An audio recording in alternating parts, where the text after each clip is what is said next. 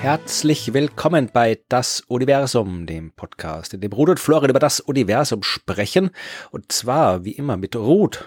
Und mit Florian. Hallo. Hallo, wir sind zurück aus Vorarlberg, wenn ihr das hört. Und wenn wir das mhm. aufnehmen, dann sind wir noch äh, nicht in haben wir noch keine Ahnung, was wir tun. Äh, wir haben schon eine Ahnung. Ich habe eine Ahnung. Ich habe eine sehr, sehr detaillierte Ahnung.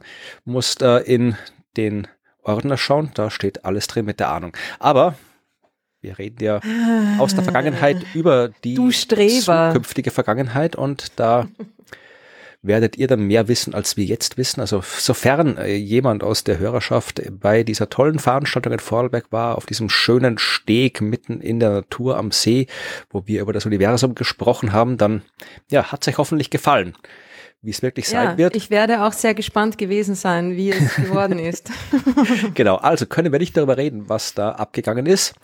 Äh, ansonsten gibt's jede Menge Neuigkeiten, die wir besprechen müssen aus der Wissenschaft. weiß ich, gibt's Neuigkeiten äh, aus der Nichtwissenschaft, die wir besprechen müssen, zufällig?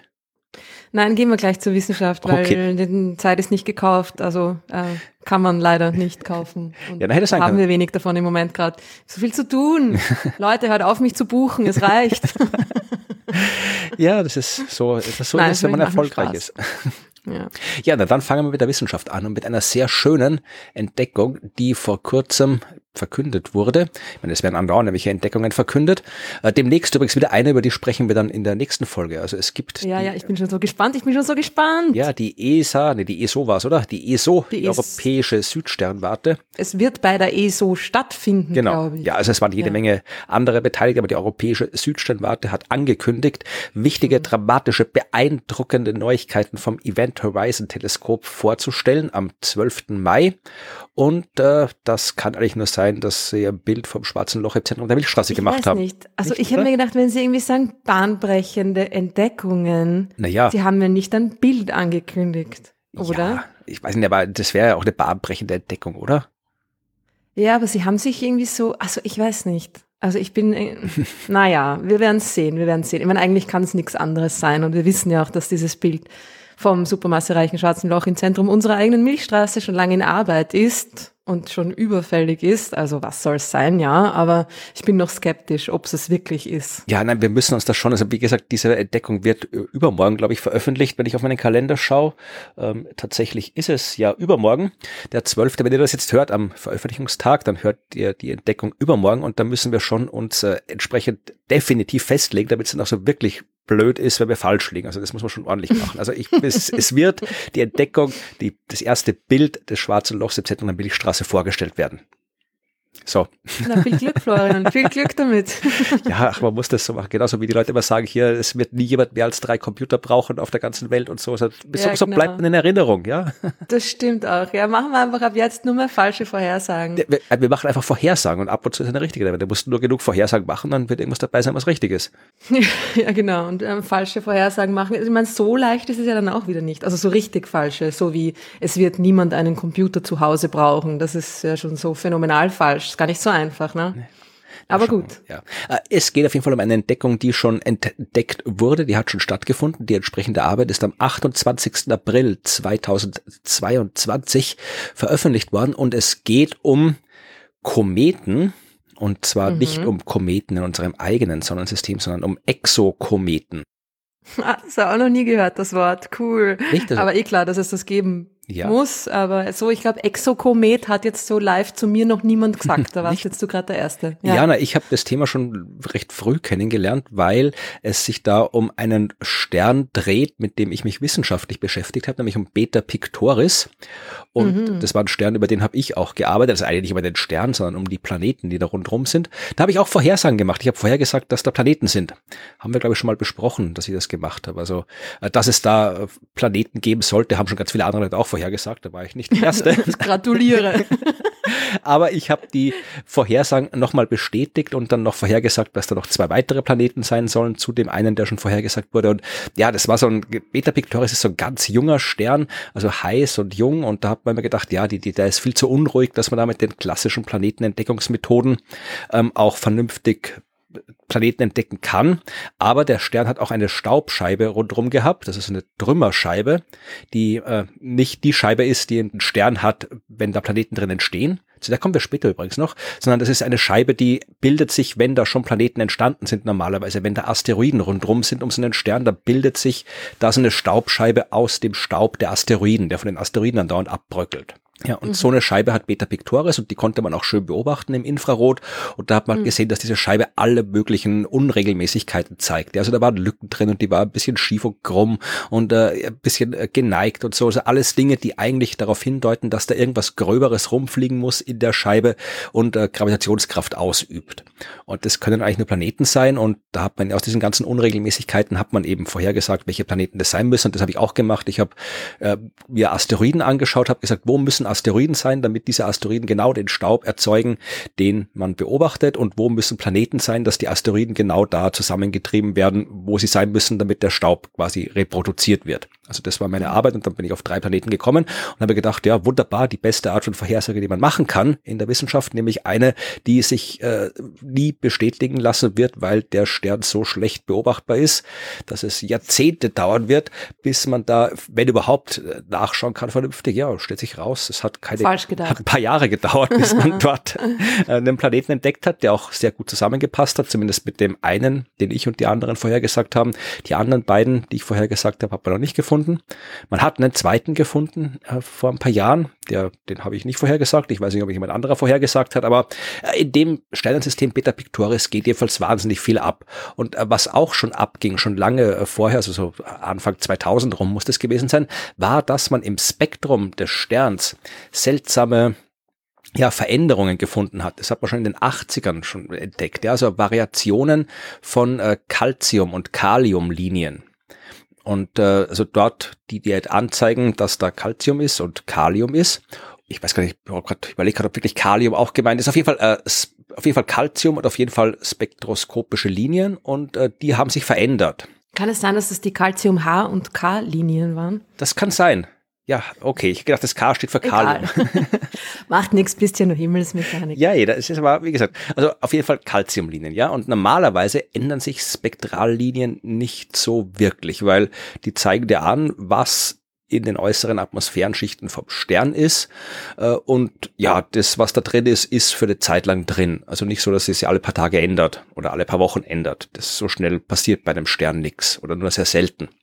Mhm. Aber da hat man sich Änderungen gesehen und gesagt, okay, äh, das könnte entstehen, wenn da jetzt vor dem Stern ein Komet vorbeifliegt, so Kometen, die haben teilweise sehr, sehr große Staub- und Gaswolken um sich herum. Also die können wirklich können ein paar Millionen Kilometer groß sein. Also das ist ordentlich, auch wenn es vor einer Sternscheibe steht. Naja, und wenn dann gerade dieses Zeug vorbeizieht, dann siehst du im Spektrum des Lichts, wenn du das Licht analysierst, eben nicht nur das Zeug, was im Stern drin ist, sondern auch das, was in diesem Kometen gerade drin ist. Und äh, das passt gut zu Kometenwolken, äh, was man da gesehen hat und hat dann das immer genauer und immer genauer angeschaut und so dann eben schon vor Jahren rausgefunden, dass da bei Beta Pictoris immer wieder mal Kometen herumzufliegen scheinen um den Stern. Mhm. Das wusste man schon und weil wir den Stern auch recht gut sehen, also wir sehen den wirklich, ja, fast, äh, wir sehen den sehr, sehr gut äh, von den Beobachtungsbedingungen her. Das heißt, da kann man wirklich immer viele und gute Beobachtungen machen. Und tatsächlich haben sie jetzt äh, 30 neue entdeckt. Auf einen Schlag 30 Planeten haben sie nachgewiesen. 30 wow. Exokometen. Ja, und äh, teilweise äh, typisch, so, die schauen so aus wie bei uns auch. Kann man aus, du kannst aus den diversen Aspekten. Und die sind alle in dem gleichen System. Genau. Also 30 die, Stück. Ja. Also, Nicht schlecht. Ja, normalerweise hast du ein paar Billionen Kometen. Also, dass man da, da kann man schon mal 30 finden. eh, aber halt, dass man sie auch findet. Ne? Ja, also vielleicht nicht ganz so einfach. In dem Fall waren es Daten vom Weltraumteleskop TESS, die sie da benutzt haben. Also auch so ein Teleskop, das halt extra dafür da ist, so Transits zu beobachten, also irgendwas, was von einem Stern vorüberfliegt. Und ähm, ja, aus diesen Helligkeitsänderungen kannst du dann eben tatsächlich ableiten, auch Größe vom Kometenkern und so, mit natürlich sehr viel Ungenauigkeiten. Aber das, was da rauskommt, ist so, ja, drei bis 15 Kilometer haben die gezeigt und das ist ungefähr so auch die Größenverteilung der Kometen, die wir bei uns haben. Ja, und das ist also sehr plausibel, dass das da wirklich ist. Und äh, das ist schön, dass man wirklich diese ja, alle Komponenten von einem Planetensystem mittlerweile finden kann. Dass wir eben nicht nur einen Stern haben mit Planeten rundherum, sondern eben auch große Planeten, kleine Planeten und dann eben auch den Kleinkram, der da rumfliegt. Ja, die Kometen, die Asteroiden, die wir indirekt über den Staub sehen. Also Geht natürlich nicht bei allen Planetensystemen, aber wir haben da jetzt einen Stern, der wird von mindestens zwei Planeten umkreist. Wir wissen, dass da Asteroiden sind, den Asteroidengürteln, weil die den Staub erzeugen. Wir wissen, dass da Kometen sind. Also wir kriegen immer, ja, ganzheitlicheres Bild von Planetensystemen im Laufe der Zeit. Mhm. Das ist schön, weil es funktioniert alles zusammen. Wir brauchen ja alles, wenn wir das verstehen wollen. Und wie genau sind jetzt diese Kometen gefunden worden? Naja, mit TESS, die äh, messen Helligkeit. Aber quasi wirklich ab abgebildet worden. Nein, nein, um Gottes Willen. Nein. Also das nicht. Äh, Beta Pictoris ist tatsächlich. Weil diese, diese Scheibe, die hat, da hat man ja wirklich ein Bild davon gemacht, ne? Genau. Habe ich das falsch in Erinnerung? Ja. Nein, die Scheibe ist, kann man sehen. Also du kannst, also ja. Staub kannst du sehen. Ich glaube, kann sein, dass es sogar im sichtbaren Licht was gibt. Weiß ich nicht. Aber die Scheibe kannst du sehen. Aber du siehst halt die Wärmestrahlung des Staubs. Ja, der Staub fliegt genau. darum, wird vom Stern. Ich kann mich erinnern, ne? das ist dieses berühmte Bild gewesen, auch ganz in Orange gehalten und. Äh, Blau ist es eigentlich ne? eingefärbt. Blau? Ja. Oh. Okay, vielleicht habe ich da doch ein anderes Bild vor meinem geistigen Auge. Es gibt einige Sterne mit Staubscheiben, die wir beobachten können. Okay. Aber äh, Beta Pictoris ist deswegen berühmt, weil es eben einer der wenigen Sterne ist, wo wir tatsächlich nicht nur die Staubscheiben äh, gesehen haben, sondern da haben wir einige, wie gesagt, sondern einer der wenigen äh, Systeme, wo wir Planeten direkt abbilden konnten. Ja. Ja, und zwar äh, sogar haben wir die so oft gesehen, dass es mittlerweile sehr, sehr kurze zugegeben, aber Videoclips gibt, wo du die Bewegung sehen kannst. Also nicht in Echtzeit selbstverständlich, weil der braucht schon ein paar Jahre rundherum. Aber wir haben eine Fotoserie von zumindest diesem einen Planeten, wo du siehst, der bewegt sich da rundherum. Und das ist schon ziemlich cool. Cool. Ja, und äh, also es gibt Bilder von Himmelskörpern, die Beta Pictoris im Kreis, aber natürlich nicht von den, As äh, von den Kometen. Also das, die sind zu klein dafür, das geht nicht. Ja. Die hast du nur gesehen, weil die beim Vorbeizug am Stern dessen Helligkeit verändert haben. Das hat man gesehen und daraus konntest du dann eben ableiten, dass dort die Kometen sich befinden müssen. Mm, verstehe weil die wirklich äh, auch den, die entsprechen genau dem, was man vorhergesagt hat. Also in dem Fall haben sie es nicht über die Spektroskopie gemacht, das waren diese ersten Hinweise, dass es da Kometen gibt, äh, dass sie es im Spektrum gesehen haben. Jetzt war es wirklich rein über die Helligkeit, weil wir halt auch Helligkeitsschwankungen mittlerweile sehr, sehr gut messen können. Und mit Weltraumteleskopen wie TESS nochmal genauer, also da hat man wirklich gesehen von der Helligkeit her, was da abfällt, das sind Ereignisse, die passen nicht zu Planeten, aber so einer großen Staubwolke von dem Komet, der da gerade vorbeifliegt, das passt genau zu den Vorhersagen und dann kannst du das durch diverse Modelle schön ausrechnen, dass da auch die Größe vom Komet richtig rauskommt, die sinnvoll ist und plausibel ist. Also ja, haben wir da einen Schwung Kometen entdeckt bei Beta Pictoris. Cool. Und wie heißen die jetzt? Kriegen die auch einen Buchstaben oder eine Nummer oder? Gute Frage. Heißen die alle Freistädter ABCDE oder? Ich habe die ja nicht entdeckt. Warum sollen die nach mir heißen? Na, weil du so gern Dinge nach dir benennen lässt, oder? Da bist du immer so stolz drauf. Einmal hat ein Astronom einen Asteroid nach mir benannt, ja, und da kann man schon stolz drauf sein, Nichts ja. wird einem vergönnt, ha?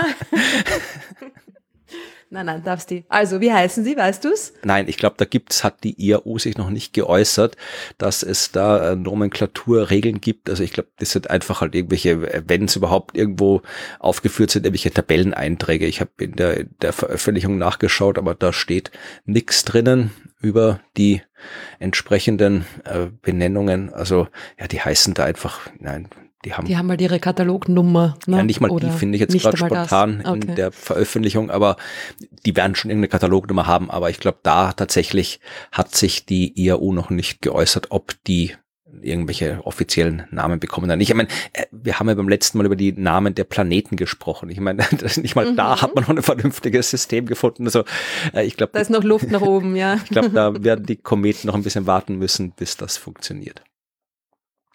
Ja, das war so zur Einstimmung die kurze Geschichte und sie passt sehr schön zu der ja äh, eigentlichen Geschichte, die ich erzählen will, weil auch da geht's um Sterne, auch da geht's um Scheiben, da geht's um Staub und es geht um kleine und große Himmelskörper. Und es geht um die tiefe Vergangenheit, den Ursprung der Dinge. Willst du raten? Nein. Mann. Weißt du, machst das irgendwie so spannend und so Ding, dann muss ich eine, einen, einen Stock zwischen die Speichen werfen. Ähm, nein, ich habe keine Ahnung. Den Anbeginn der Dinge.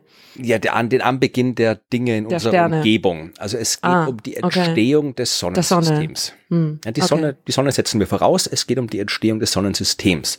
Ja, also Verstehe. wie sind die Planeten entstanden, die unsere Sonne umkreisen? Und da gibt's ja einige offene Fragen und Mhm. eine davon könnte jetzt beantwortet sein. Also auch das ist eine ziemlich aktuelle Arbeit, die ist vom 27. April 2022 und äh, trägt den Titel Early Solar System Instability Triggered. Nee, ich lese dir jetzt nicht vor, ich mag das nicht. irgendwie. Das ja grad, nein, nein, äh, ich bin da wirklich mittlerweile, äh, dem, seit ich so oft auf Theaterbühnen stehe, äh, mag ich es nicht mehr, dass im Titel von wissenschaftlichen Arbeiten schon alles verraten wird. Verstehe, dir fehlt die Dramaturgie. Nein, nee, ja. nein, es ist ja auch absolut sinnvoll, das so zu machen, weil wenn ich jetzt irgendwie in der Forschung bin, dann habe ich keinen Bock, mir 20 Papers von Anfang bis zum Ende durchzulesen, dann will ich 20 Titel lesen und schon wissen, okay, die zwei schaue ich mir genauer an. Ja, das Ja. macht ja Sinn, dass man da möglichst viel in den Titel steckt und dann in den Abstract auch nochmal alles reintut, aber ja, aus so einer Theater, Fernseh, Dramaturgie, Geschichten Erzählperspektive macht es überhaupt keinen Sinn, gleich mit der Pointe anzufangen. ja, dann schalten halt alle ab, ne? Das ist wie beim Krimi, da erfährt man auch nie, wer der Mörder ist. Das erfährt man ganz am Ende, außer bei Columbo und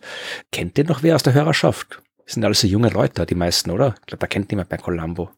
Na, aber Columbo, Ich weiß es nicht. Columbo kennt man schon. ja, keine Ahnung, ob wir, wir sind Wie alle jung tot. muss man das sein, dass man Columbo nicht mehr kennt? Ich glaube, Also, Columbo hat in den 60ern angefangen, die ersten Serien, die ersten glaube, Folgen. ja, wahrscheinlich sind wir, also, aber weil wir schon eigentlich zu jung sind, um Columbo zu kennen, habe ich äh, vollstes Vertrauen, dass auch unsere jungen Hörerinnen Columbo noch kennen werden, Ja, oder? also- das ist so ein Klassiker, Ja. kennt man. Also wir machen jetzt keinen Columbo hier, sondern ich verrate jetzt nicht den Titel. Also es geht um das frühe Sonnensystem. Ja, es geht um die Frage, wie entstanden die Planeten. Und die Kurzversion, die haben wir schon oft genug erzählt, die haben andere auch schon oft genug erzählt. Ja, es war um die junge Sonne herum vor viereinhalb Milliarden Jahren, war eine große Scheibe aus Gas und aus Staub und die Staubteilchen haben sich zusammengeballt, sind größer und größer geworden und daraus sind die Asteroiden entstanden und die Kometen und äh, die sind dann auch noch miteinander kollidiert und sind noch größer geworden und dann sind die Planeten entstanden. Das ist so die Kurzversion. Und die ist auch richtig. Also wenn man jetzt die ganzen Details weglässt, dann ist an diesem groben Bild mal nichts falsch. Es ist halt nur sehr grob. Also es fehlt viel drin. Mm, mm. Denn ähm, wenn du dir anschaust, wie sowas aus einer Staubscheibe entsteht und modellierst und rechnest und die ganzen Formeln für Hydrodynamik und Kollision und Gravitation, also wenn du das alles in der Theorie anschaust, dann sollten da eigentlich, also wir reden jetzt nur von den großen Gasplaneten, Jupiter, Saturn, Uranus, Neptun, dann sollten die eigentlich alle ja eher sehr, sehr kreisförmige Bahnen in gleichen Abstand ordentliche Umlaufbahnen haben. Also es sollte eigentlich alles ordentlich sein, was aus den, den Modellen rauskommt. Und wenn wir das reale Sonnensystem anschauen, okay, da sind die auch nicht auf wilden, äh, exzentrischen Bahnen, aber die sind nicht alle exakt kreisförmig. Die sind schon, ähm, da, da ist schon ein bisschen Unordnung drin. Ja? Also die haben alle Bahnexzentrizitäten, die nicht vernachlässigbar sind. Äh, die haben komische Umlaufbahnen. Ja, der äh, sind der von Uranus zum Beispiel und Neptun, die sind weiter weg von Jupiter, Saturn, als man es eigentlich erwarten würde. Also da passt irgendwas nicht. Also das Modell passt nicht ganz dazu, zu dem, was wir beobachten. Ja, und wenn man sowas hat, dann fragt man sich in der Wissenschaft gern, warum ist das so? Ja. Und dafür reisen wir jetzt zuerst mal nach Nizza. Warst du schon mal in Nizza? Nein? Nizza, da gibt's äh, das große Himmelsmechanik-Arbeitsgruppe, also die französische Astronomie ist sowieso traditionell sehr stark in Himmelsmechanik, ja, wenn du die ganzen hier Lagrange und Laplace und die ganzen Typen irgendwie anschaust und Rabin Le Verrier, aber auch die moderne französische Astronomie hat, hat einen sehr starken Fokus auf Himmelsmechanik. Und tatsächlich ähm, haben sich vor ein paar Jahren, ist noch gar nicht so lange her, 1997 1997 haben sich vier Wissenschaftler, nämlich Rodney Gomez aus Argentinien, Hal Levison aus den USA, Alessandro Morbidelli aus Italien und Cleomenis Ziganis aus Griechenland. Die vier haben am Observatoire de la Côte d'Azur bei Nizza gerade gearbeitet, sich getroffen und haben sich überlegt, wie das funktioniert mit den Planeten. Und ich fällt mir gerade ich kenne die tatsächlich alle. Ich habe die alle schon mal persönlich getroffen. Schau an. ja, aber. Coole Leute. Ja, da, der Cleomenes, der Menios, der war ganz nett. Der Alessandro, und ja, ich fange jetzt nicht an, über, über Astronomen auszuhauen, die noch leben. Also, ich glaube, beim Rodney Gomez habe ich mir mal. Weil sie verstehen dich ja eh ja. nicht, oder? Ja, ich weiß es nicht. Also, ich glaube, beim Rodney Gomez habe ich mal auf einer Konferenz mal ein, ein Zimmer teilen müssen. Book, äh, in, in, oh, das heißt, ihr kennt euch sogar schon eher besser. ja, ich weiß nicht, ich glaube, er war nie da. Ja, egal. Also äh, die vier, äh, ich habe gesagt, hätte ich besser kennenlernen sollen, dann wäre ich vielleicht auch da mit dabei gewesen, ja, bei diesen mm. Dings. Jedenfalls, die vier haben da eben in Nizza ein Modell erstellt über die Vorgänge im frühen Sonnensystem. Und äh, das heißt äh, das Nizza-Modell oder. Das hast du schon ein paar Mal erwähnt, kommt mir vor. Das kann oder? gut sein. Also noch Weil schön, ich mir immer gedacht habe, was hat das mit Nizza zu tun? ja, noch schöner, ja. noch schöner ist es, wenn du es, unser Dauerbrenner äh, Akronyme, weil es in dem Fall gar kein Akronym ist. Äh, wie heißt das international, das Nizza-Modell? Nice. genau, das Nice-Modell oder das Nice Model, weil Nizza auf Englisch halt Nice oder französisch Nice und auf Englisch schreibt es sich wie nice wie nett. Also du kannst es entweder das Nizza-Modell oder das nette Modell übersetzen aus dem englischen Begriff. Ja, also dieses Modell gibt's und äh, das sagt jetzt mal ganz grob zusammengefasst, wenn Planeten entstehen. Ja, also dieses äh, setzt, dieses Nizza-Modell setzt nicht bei der eigentlichen Entstehung des Sonnensystems ein, sondern ein paar hundert Billionen Jahre später.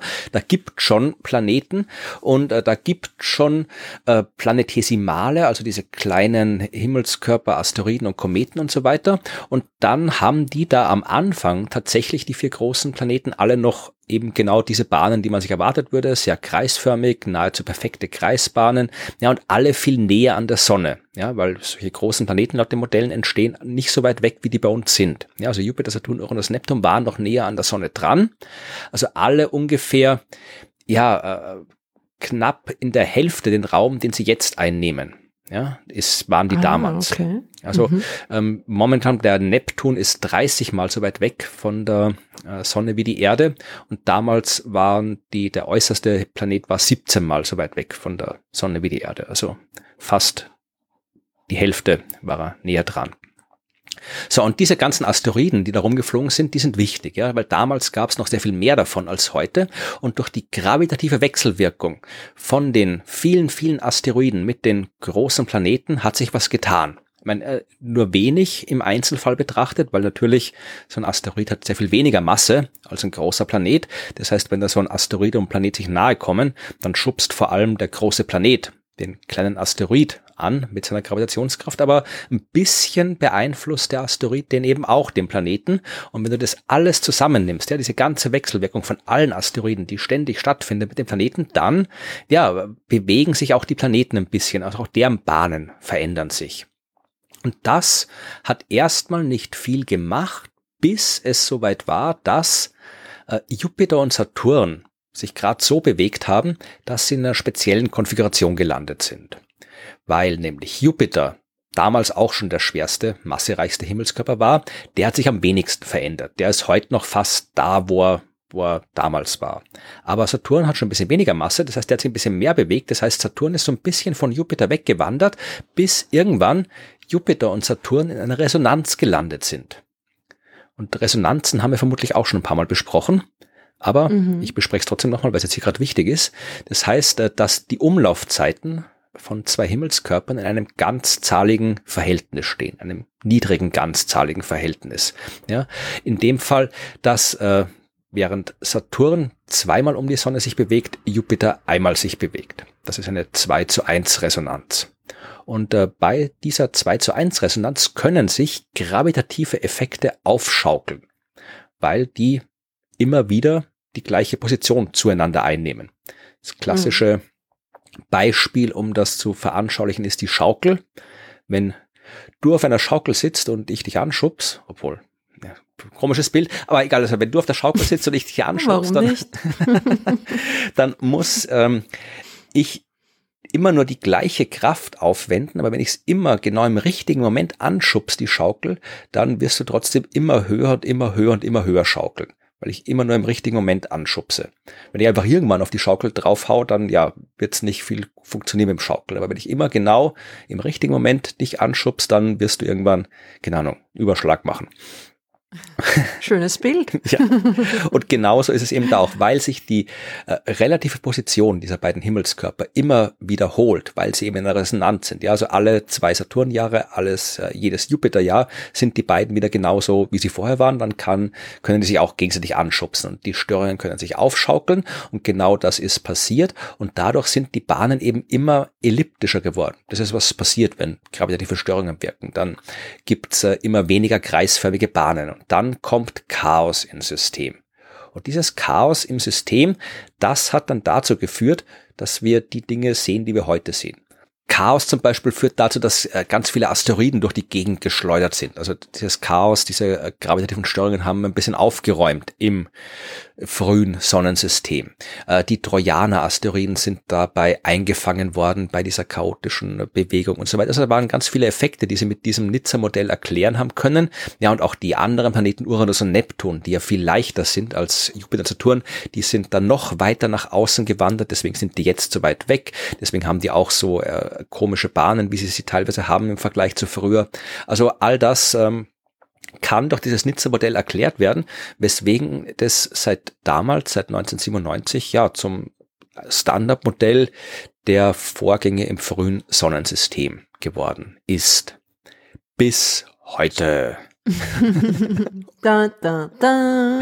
Genau. Also jetzt haben äh, drei Wissenschaftler sind es, nämlich Bai Bai Liu, Sean Raymond und Seth Jacobson, von denen ich keinen einzigen persönlich kenne. Ja, also es ist anscheinend die neue Generation. Die Zeit ist auch vorbei. Ja. die nächste Generation, die jungen Wilden. Keine Ahnung, vielleicht sind sie auch alte Typen, ich kenne die wirklich nicht. Aber die haben eben eine neue Arbeit veröffentlicht, ja, um ein paar offene Fragen des Nizza-Modells zu beantworten, weil offene Fragen gibt es natürlich immer in der Wissenschaft. Ja, Gott sei Dank. Ja.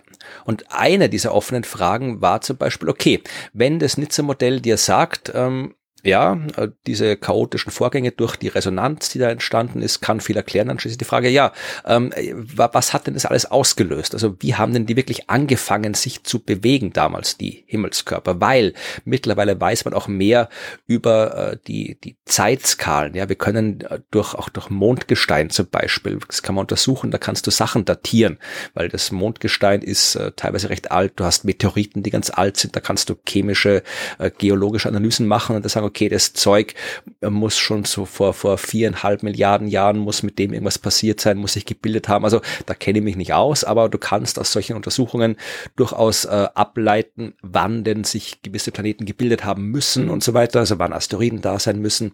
Also das kann man alles untersuchen. Und mittlerweile weiß man, dass das eigentlich alles schon viel früher passiert sein muss, als man gedacht hat. Also das Nizza-Modell setzt eigentlich zu spät ein. Das muss mhm. früher schon passiert sein. Und jetzt stellt sich die Frage, wenn da jetzt noch keine äh, große Menge an Asteroiden rumfliegt, die quasi diese Bewegung auslösen der Planeten. Ne, was hat sie dann doch, was hat sie dann ausgelöst, diese Bewegung der Planeten? Also irgendwas muss sie ja ausgelöst haben. Und das haben die sich jetzt angeschaut. Da gehen wir jetzt noch einen Schritt zurück von den Asteroiden zur wirklich ursprünglichen Scheibe aus Gas und Staub. Die ist wichtig. Das ist mhm. nicht so eine Scheibe wie vorhin bei Beta Pictoris. Eine Trümmerscheibe war das bei Beta Pictoris, die aus den Trümmern der Asteroiden entsteht, der Staub, sondern wir sind jetzt bei der protoplanetaren Scheibe. Ja, also wirklich da, wo noch ganz viel Gas mit dabei ist.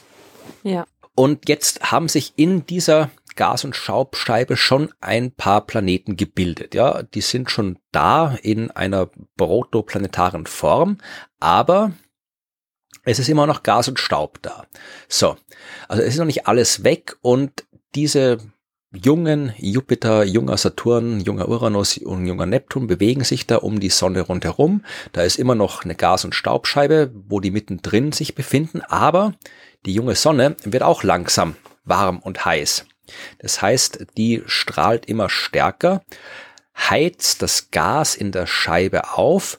Der Sternwind und die hohen Temperaturen sorgen dafür, dass dieses Gas sich langsam verflüchtigt. Photoevaporation nennt man das. Mhm. Das heißt, die Gasscheibe löst sich von innen nach außen auf. Es entsteht also um die Sonne herum so eine Lücke in der Scheibe und die wird immer größer und immer größer und immer größer. Und jetzt ist die Frage, was passiert, wenn diese Lücke die Umlaufbahn eines jungen Planeten erreicht. Das haben die sich im Computermodell angeschaut. Das heißt, die haben das wirklich alles ganz, ganz äh, genau simuliert und festgestellt. Ja, äh, du musst da wirklich auch die Wechselwirkung der Planeten nicht nur mit den Asteroiden, so wie sie es im Nizza-Modell gemacht haben, berechnen, sondern auch da schon die Wechselwirkung mit dem ganzen Gas. Da musst du dann hydrodynamisch rechnen was ein irrsinniger Aufwand ist, weswegen man es ungern mhm. macht, aber will niemand. aber es ist wichtig, das zu machen, weil stell dir vor, du hast jetzt einen Planeten, der ist da mitten in einer Gasscheibe, ja, dann wirkt jetzt, ohne auf diese ganzen Kräfte und Gleichungen alles einzugehen, aber dann wirkt von beiden Seiten eine gravitative Kraft, ja, also so eine, ja, so, so eine Art Drehmomentartige Kraft auf den, ja, von beiden Seiten, weil da links und rechts Staub ist. Wenn du jetzt aber nur auf einer Seite Staub und Gas hast, weil die Sonne den auf der anderen Seite schon weggebrutzelt hat, dann gibt's eine Kraft, die auf den Planeten wirkt, die seine Umlaufbahn verändert. Und das kann man sich wirklich schön anschauen. Also die Hörerschaft nicht, aber du auch nicht, weil dir das Bild nicht geschickt hat. Aber ich kann mir sehr schön anschauen, weil ich mir, die, weil ich mir die Abbildung aus der Arbeit rauskopiert habe. Da siehst du wirklich äh, die Umlaufbahnen dieser Planeten und dann so eine Kurve eingezeichnet, die zeigt, wie sich die ja, innere Kante dieser Lücke bewegt durch Sonnensystem. Also die bewegt sich nicht, aber die verschiebt sich halt. Und jedes Mal, wenn die auf die Umlaufbahn eines dieser Planeten trifft, ja, dann passiert was dann vereinfacht gesagt hüpft der so ein bisschen, weil eben die zuerst symmetrische Kraft von der Staub- und Gasscheibe asymmetrisch wird. Ja, und dann hüpft er so ein bisschen und. Wer hüpft? Der Planet hüpft oder die Innenkante der Scheibe nein, nein, hüpft? Der Planet hüpft. Die Innenkante der Scheibe, ah. die wandert einfach vor sich hin. Die wird halt von der stärker strahlenden Sonne immer weiter weggebrutzelt oder photoevaporiert, um ein bisschen wissenschaftliche Exaktheit reinzukriegen. Ähm, was dann genau passiert tatsächlich, das hängt äh, vom Planeten ab. Weil Jupiter zum Beispiel, ja, der Jupiter, der ist stark genug, der hat ausreichend viel Masse, dass ihm das eh wurscht ist, das ganze Gas. Ja, der schiebt es einfach weg. Der macht mit seiner Gravitationskraft in dieser Gasscheibe eine Lücke. Ja, und das ist ihm wurscht, ob da jetzt von der Sonne auch eine Lücke da ist. Das heißt, äh, vom Jupiter, der Jupiter spürt da nichts davon, wenn die Gasscheibe sich auflöst. Aber äh, Saturn zum Beispiel, der ist gerade schon klein genug von seiner Masse her, dass der was spürt. Und mhm. da tatsächlich äh, kann wieder so ein chaotisches äh, Dingens entstehen, weil dadurch ändert sich dann die Bahn des Saturn. Saturn. Jupiter mhm. bleibt auf der Bahn, wo er ist. Und das ist auch das, was wir sehen. Also Jupiter haben wir auch im Nizza-Modell. Jupiter hat sich nicht viel verändert, aber Saturn hat sich verändert. Ja, und äh, die anderen Himmelskörper genauso. Uranus und Neptun haben ja noch weniger Masse, da ändert sich das noch stärker. Und da kann man sich eben auch in dieser Abbildung schön anschauen, ja, dass Jupiter macht halt so weiter wie vorher, Saturn hüpft ein bisschen, dadurch entstehen wieder so chaotische Effekte, chaotische Instabilitäten mit dem Planeten. Uh, Uranus und Neptun, die werden noch stärker beeinflusst. Der Neptun, der hüpft dann ganz weit raus, uh, da wo wir ihn jetzt sehen, von den ungefähr 17 astronomischen Einheiten, die er bei seiner Entstehung gehabt hat, zu den eben knapp 30, die er jetzt hat. Also all das, was wir in echt beobachten, kann man auch in dieser Simulation sehen, wo eben das Auflösen der Gasscheibe dazu führt, dass die Planeten vereinfacht gesagt, äh, angeschubst werden und durch mhm. die entstehenden chaotischen Instabilitäten dann das Planetensystem sich so anordnet, wie wir es heute sehen. Und dann ist auch quasi die Staubscheibe hauptsächlich aufgelöst genau. und die Planeten können sich friedlich, fröhlich auf ihren stabilisierten Bahnen weiter um die Sonne bewegen. Genau, also das Nizza-Modell spielt dann immer noch eine Rolle. Also das haben sie jetzt nicht ganz äh, außer Acht gelassen. Das ist eher eine Erweiterung vom Nizza-Modell. Also du musst dann schon später noch äh, berechnen, was passiert mit den äh, Asteroiden, die da rumsingen, weil die haben das auch noch ein bisschen genauer untersucht. Also die haben auch tatsächlich sich angeschaut, zum eigentlichen coolen Ding kommen wir dann noch, aber sie haben sich auch angeschaut, äh, was passiert, wenn ich da so eine, ja, Asteroiden, Asteroidengürtel mit reinsetze.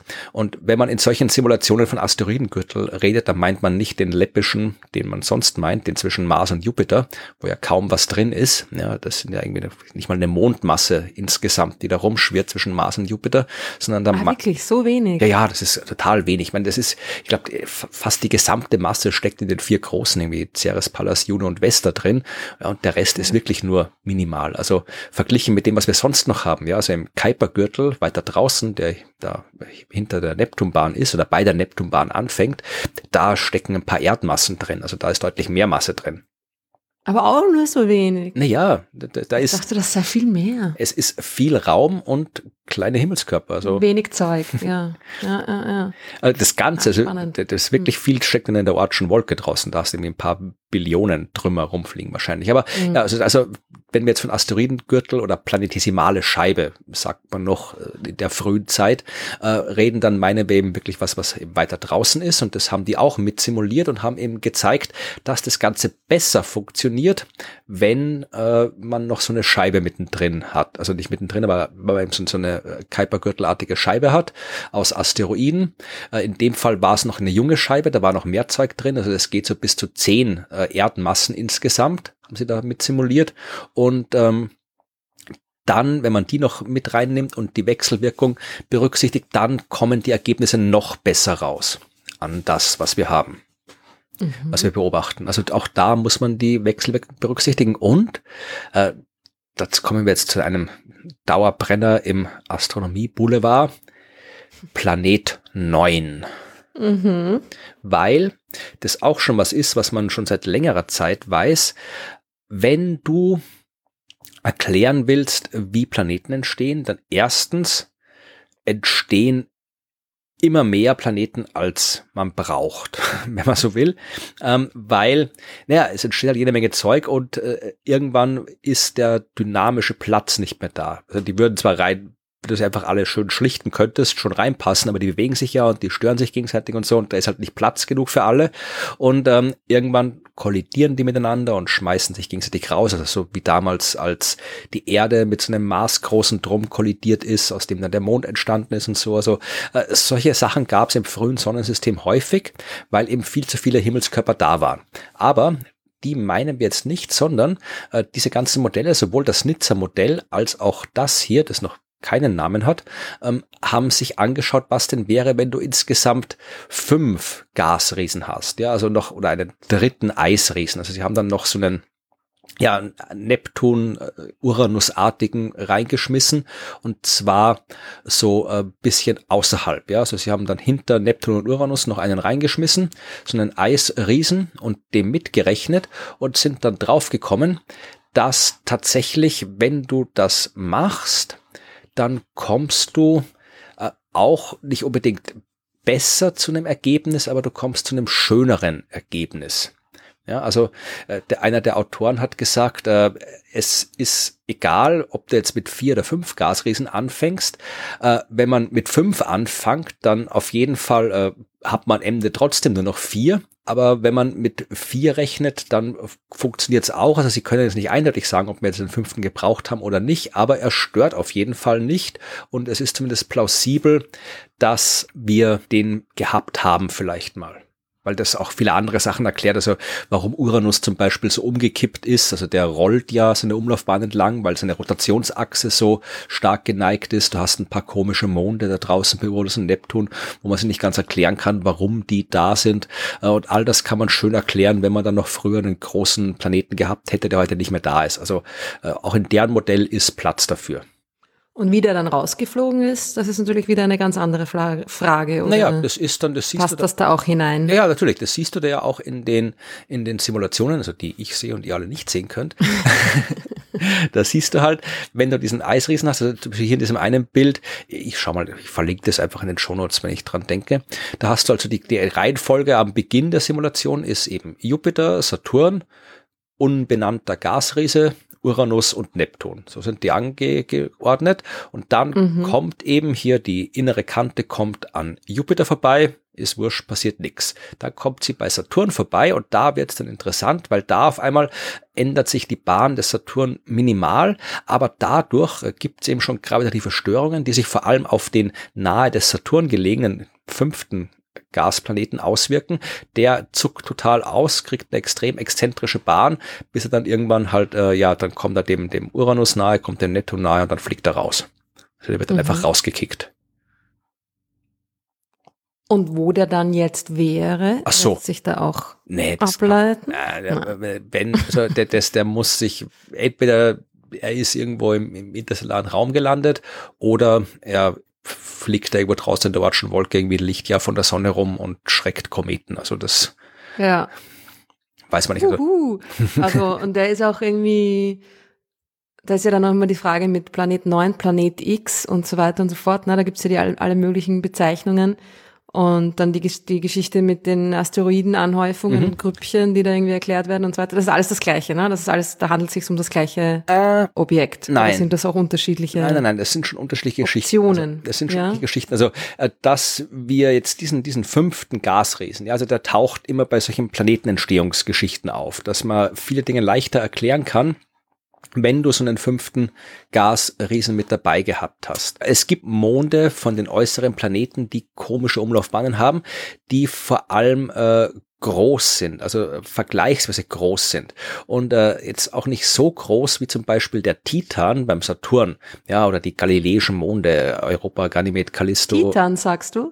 Ich habe, ich habe jetzt, ich kann auch Titan sagen oder Titan, wie auch immer. Jedenfalls, äh, es gibt solche großen Monde, also die wirklich fast schon, ja, wenn die nicht um den Planeten kreisen würden, würden wir äh, Planeten sagen dazu zu den Dingern. Die sind äh, mit dem Planeten gleichzeitig entstanden, auch aus Zusammenballung von Gas und Staub, also die sind planetenartig entstanden. Aber dann gibt es eben mhm. so auch Monde, die eingefangen worden sind.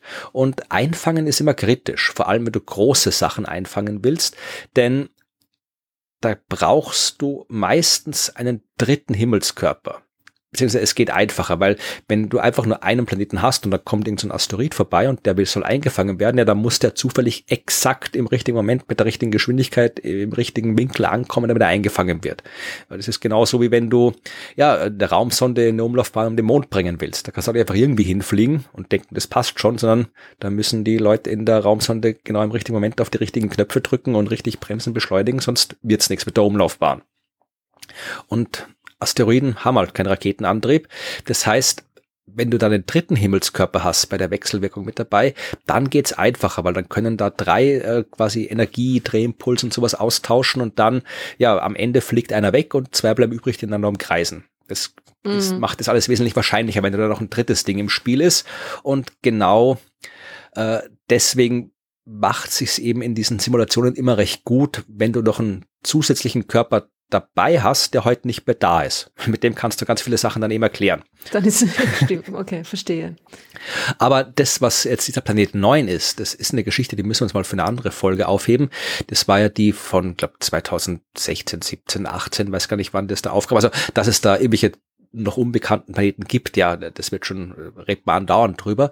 Aber mittlerweile ähm, ist der gar nicht mehr so abgesichert, weil damals hieß es ja, man hat da eben äh, Asteroiden und Kometen gesehen, die Bahnen haben, die so komisch, ja, geklustert sind. Also die sind, mhm. haben alle Eigenschaften, die ähnlich sind, was eigentlich nicht zu erwarten ist, weil die da draußen eigentlich irgendwie zufällig verteilt sein sollten, die Bahn Eigenschaften, die Bahnparameter, aber die waren alles so zusammengedrängt in einer bestimmten Region des Himmels und da hat man eben gesagt, okay, das kann auch nur daran liegen, dass da irgendwo draußen noch ein anderer größerer Himmelskörper ist, der mit seiner Gravitationskraft dafür sorgt, dass die eben alle diese Bahnen haben. Das ist plausibel, das kann man sich ausrechnen. Also es ist plausibel, dass da draußen noch größere Himmelskörper sind.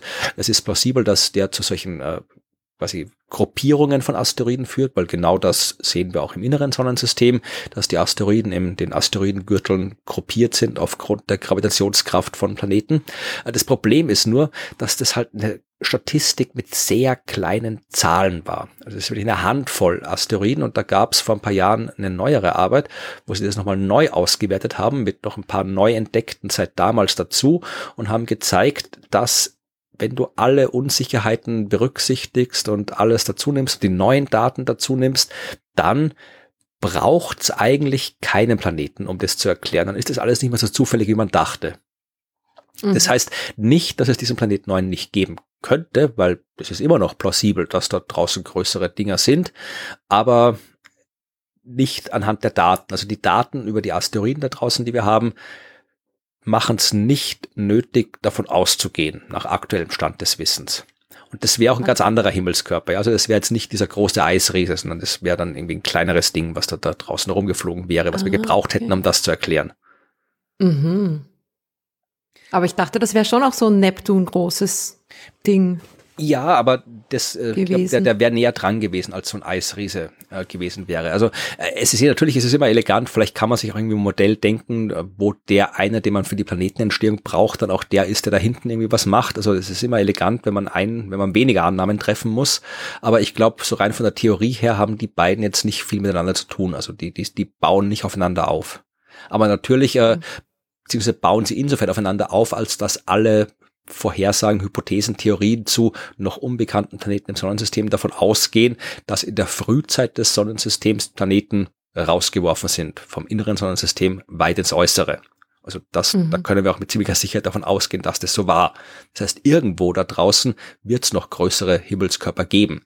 Aber die Frage ist halt, ob wir sie finden oder auch nur Spuren finden, weil ja, die, die sind verdammt weit weg die leuchten nicht und mhm. sind denn, also wenn du da irgendwie der Ortschen Wolke so drum hast, ein Licht ja von der Erde entfernt, dann kann das ein Neptun großes Unmöglich. Ding sein und du wirst mhm. das trotzdem nie sehen.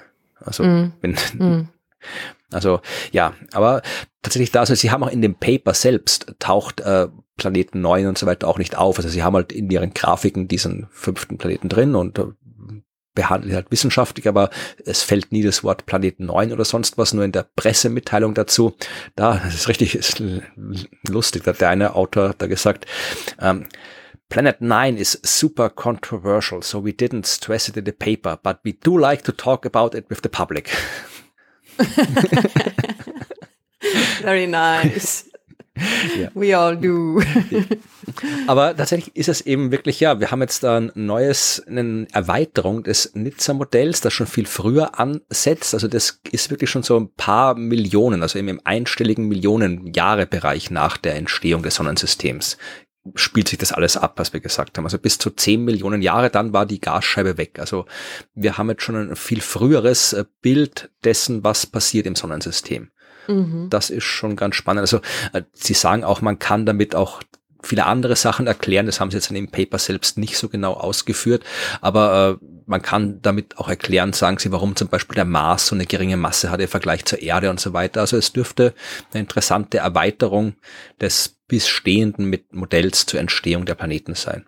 Mal schauen, ob es mhm. auch einen netten Namen kriegt. Ich weiß nicht, wo die drei Typen sich getroffen haben, um das alles auszudiskutieren. Äh, vielleicht lassen sie sich irgendwie ein, ein gescheites Akronym einfallen, im Gegensatz zu irgendwie so nice, uh, bad oder ja, also in dem Fall, also die, die einen, also der eine kommt aus, äh, wo arbeitet er? In am Purple Mountain Observatory in Zhejiang ich meine, das ist ja, das allein ist ja schon mal ein ja. cool genuger Name für etwas, oder? Purple Mountain. Ja, er arbeitet auch an der Sternwarte in Lund in Schweden. Der mhm. Raymond, ach, schau, der kommt aus Bordeaux. Da können wir doch gleich weitermachen mit dem Nizza Bordeaux. Der dritte kommt äh, von der Michigan State University. Ja, weiß nicht. Weniger idyllisch, ja. ja, äh, vielleicht, vielleicht, wenn, kann man wieder die Hörerschaft aufrufen. Schönes Akronym ausdenken für dieses genau. neue Modell. Schickt uns die, eure Namen, eure Vorschläge für den Namen der, der neuen, erweiterten, frühen Planetenentstehungstheorie. Ja, aber es Was ich mich auch noch immer gefragt habe, oder eigentlich was mich die Leute oft fragen, wo ich es nicht weiß, äh, was mit dem ein bisschen zu tun hat, ist die, so dieser Unterschied zwischen äh, planetesimalen und Protoplaneten und Asteroiden. Und was gibt's da irgendwelche Einteilungen, irgendwelche konkreten oder ist das alles nur so genereller Sprachgebrauch, wie, wie es einem gerade taugt. Offizielle Definitionen gibt's nicht, aber normalerweise, äh, so ich das immer verstanden habe, fängt alles an mit der Sonne und dieser protoplanetaren Scheibe aus Gas und Staub. Und äh, mhm. wenn diese Gas- und Staubatome äh, und Moleküle sich immer mehr verklumpen und du halbwegs große Brocken kriegst, dann heißen diese großen Brocken Planetesimale. Also das sind wirklich noch, das ist noch nichts, wo du hinschaust und du würdest es Planet nennen. Das ist wirklich noch so Kleinkram. Das ist dann eine Scheibe aus Planetesimalen und Aber Gas warum und Staub. heißt das nicht Asteroiden? Ja, da kommen wir noch dazu. Ah, verstehe. Okay. Äh, Planetesimale, also die äh, so Planetchen, Planetstückchen. Und aus den Planetesimalen entstehen Protoplaneten und aus dem Protoplaneten Planeten. Also Planet ist es dann, wenn es wirklich fertig war. Also die Erde, also wenn wir sagen, die Erde ist mit dem anderen drum kollidiert und daraus ist dann der Mond entstanden, dann war die Erde eigentlich noch nicht die Erde, sondern die Protoerde. Das ist noch ein Protoplanet, was da passiert ist, weil da eben noch so große Dinge stattgefunden haben, dass das alles noch nicht fertig war. Also das waren Protoplaneten und dann waren Planeten und von dem Zeitpunkt an spricht man dann eigentlich auch nicht mehr vom Planetesimalen, weil das waren jetzt nicht mal die Dinger, die dazu da waren, um Planeten aufzubauen, sondern jetzt einfach nur noch die, die halt noch übrig waren. Und die, die übrig waren, die nennen wir halt dann Asteroid oder Komet, je nachdem, wo die entstanden sind und wie viel ist Wasser aber drin an ist. sich das Gleiche. Also es hätte sich aus einem Asteroid ganz, ganz viel früher dann, also der Asteroid hätte auch mitmachen können Genau. beim Planeten bauen, Es ist hat's aber aus irgendeinem Grund Genau. zufällig nicht getan. Ich glaube, das ist einfach nur so unterschiedlicher Wortgebrauch in unterschiedlichen Communities. Also wenn du über Planetenentstehung redest, dann redest du vom Baumaterial immer als Planetesimale. Das ist immer das Zeug, weil damals war es quasi noch wurscht. Das waren halt einfach alles Planetesimale, alles Zeug aus dem Planeten entstanden sind. Und wenn du dann einfach Sonnensystemforschung oder Himmelsmechanik machst, dann ja, hast du halt die Planeten, die Asteroiden und die Kometen, also die in ihrem heutigen Zustand. Aber eigentlich waren, es war alles mal planetesimal, dann sind aus einigen planetesimalen Protoplaneten und Planeten geworden und aus den übrigen planetesimalen ist nichts geworden und die nennen wir heute Asteroiden und Kometen. Alles klar. Also es ist wirklich so eine rückblickende Genau. Definition auch. Was ist aus dir geworden? Und das bestimmt deinen Namen. Ja, die Loser, die sind, Genau. Die Asteroiden sind eigentlich die, naja, die Loser. Vielleicht sind es auch die Coolen, die Ja. sich gedacht haben, hey, nein, danke. Ich mach da ich nicht mit muss bei da dem nicht Scheiß. mitmachen. Ja, ich werde doch kein Planet, seid ihr blöd. die Verantwortung, ja, ich meine, also wirklich, verstehe ich gut, verstehe ich gut. Ja. Das war die Geschichte. Ja, sehr interessant. Ja. Mal schauen, wie sich das durchsetzt. Das ist ein komplett neues Modell. Das wird jetzt wieder von allen möglichen Leuten nachgerechnet, umgebaut, erweitert werden. Also mal schauen, was sich in fünf Jahren daraus getan hat, ob es dann immer noch so besteht. Also, aber ich fand es eine schöne, coole Forschung. Vor allem diese Geschichte mit dieser Lücke fand ich schön. Also diese Lücke, die sich ausbreitet und dann irgendwie alles so durcheinander bringt. Ja, na, es ist irgendwie auch ein Bild, das man sich wirklich gut vorstellen kann. Und das ist ja auch immer sehr populär, ne? Genau. wenn man eine Theorie gut quasi visuell fast nachvollziehen kann. Könnte man sich irgendwie ein Experiment bauen. Irgendwie so eine, muss man schauen, wie man eine sich ausbreitende Lücke hinkriegt, die dann irgendwas zum Hüpfen bringt. Es müsste ein sehr großes Experiment sein, glaube ich, damit singen. Naja, nicht Planeten, aber einfach, ich habe es gemeint so äh, als, als Demonstration im Sinne der Wissenschaftskommunikation. Ach so, verstehe. Du denkst schon wieder an neue, neue Shows und neue Genau. Versuche. Genau. Aber zuerst denke ich noch an unsere Hörerschaft, die Fragen hat. Und ich habe geschaut, Ah. ob es ein paar Fragen gibt, die dazu passen. Und tatsächlich hat Barbara uns geschrieben. Und Barbara, äh, es ist schön, dass du dich so ähm, mit den Themen beschäftigst. Barbara hat uns gleich vier Fragen gestellt und äh, ich schaue mal, ob wir sie halbwegs schnell beantworten können. Zuerst geht's der Barbara um die Free Floating Planets, über die wir glaube ich auch schon mal gesprochen haben. Also genau das, was aus unserem hypothetischen Eisriesen, der rausgeworfen ist, dann geworden ist, weil dann fliegt er ohne Stern durchs durch die Milchstraße. Und Barbara sorgt sich, und zwar, äh, was würde jetzt passieren, wenn so ein Free-Floating Planet, ein vagabundierender Planet, äh, ja, sich äh, in unser Sonnensystem verirrt und von der Sonne eingefangen wird? Was würde dann mit den Planeten passieren, die schon da sind? Ähm, wird der alles durcheinander bringen oder wird nichts passieren? Oder gäbe es einfach nur einen neuen Planeten? Und ja, äh, wie wir jetzt gerade erklärt haben, er wird selbstverständlich alles durcheinander bringen, Chaos. wenn der, Wir wollen keine Neuankömmlinge. genau, draußen Alles bleiben. muss so bleiben, wie es ist. Müssen wir da Passkontrolle da draußen, also keine, Ja.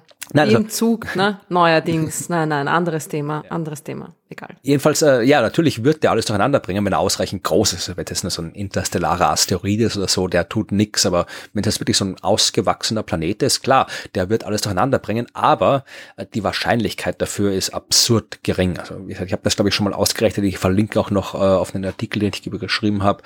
Also das ist wirklich was, da muss man sich absolut keine Gedanken machen, dass das passiert, weil äh, da ist so viel Platz im interstellaren Raum. Das heißt, es wäre so ein absurder Zufall, dass da gerade einer so ankommt, dass er wirklich auch noch genau auf eine Art und Weise durch Sonnensystem durchfliegt, dass da wirklich was äh, massiv gestört wird. Also nee, das, das, das ist so unwahrscheinlich, das kann man ausschließen. Ja. Und dass er dann auch in der gleichen Ebene mehr oder weniger Genau. mm, sich bewegt, dass er auch von der Sonne eingefangen werden Ja. kann und dann mm, bleibt. Ja. Das kann man ausschließen. So, aber dann ist Barbara noch nicht zu Ende mit ihrem Planetenfragen. Sie fragt nämlich auch, und das ist auch eine coole Frage, äh, wäre es möglich, dass zwei ähnlich große Planeten, wie zum Beispiel die Venus und die Erde, sich eine Umlaufbahn teilen? mhm. Weißt du da was drüber? Weil ich weiß was, aber ich dachte, ich frage dich zuerst. Das lieb von dir. Naja, sie wären ja dann per Definition keine Planeten mehr, weil das darf ja ein Planet. ja, jetzt hör mit dem Quatsch auf, dieser sinnlose Planetendefinition, aber Ob das stabil wäre? Ja, keine Ahnung. Wahrscheinlich nicht. Äh, oder? ja, ne, das war in unserer Arbeitsgruppe in Wien, war das ein, eines der Dinge, die wir untersucht haben. Exchange Planets haben wir da gerechnet, also Wechselplaneten. Und tatsächlich gibt's sowas ja. Ähnliches bei Saturn. Es gibt die beiden Saturnmonde Janus und Epimetheus. Ich weiß jetzt gerade nicht, wie groß die sind, aber doch schon halbwegs schönere Monde, also ein paar Dutzend Kilometer sind die sicherlich groß. Und die haben Umlaufbahnen, äh, die tatsächlich so nahe beieinander sind, dass man sie tatsächlich eigentlich als gleich die gleiche Umlaufbahn betrachten muss. Ja, also die beiden Monde, also die Janus Epimetheus sind so ja 100 Kilometer plus minus beide groß und der Abstand zwischen ihren Umlaufbahnen ist weniger als 100 Kilometer. Das heißt, Mhm. während die um den Saturn rumfliegen, sollten die eigentlich bei der ersten Runde zusammenclashen, ja, weil da ist Ja. nicht genug Platz. Mhm. Passiert aber nicht, weil die gibt's ja und die gibt schon lange, weil die und das muss ich auf eine spätere Folge mal verschieben, die beiden zu äh, diskutieren. Das ist eine, eine der coolsten Geschichten der Himmelsmechanik ever. Die kommen einander nahe und dann tauschen die die Umlaufbahn. Der eine geht auf die Bahn von der einen, der andere auf die Bahn vom anderen. Und das macht alles himmelsmechanisch Sinn. Also die bremsen sich ab, je nachdem, wer, wer jetzt gerade vorne ist und wer hinten ist, wird der eine abgebremst, der andere beschleunigt.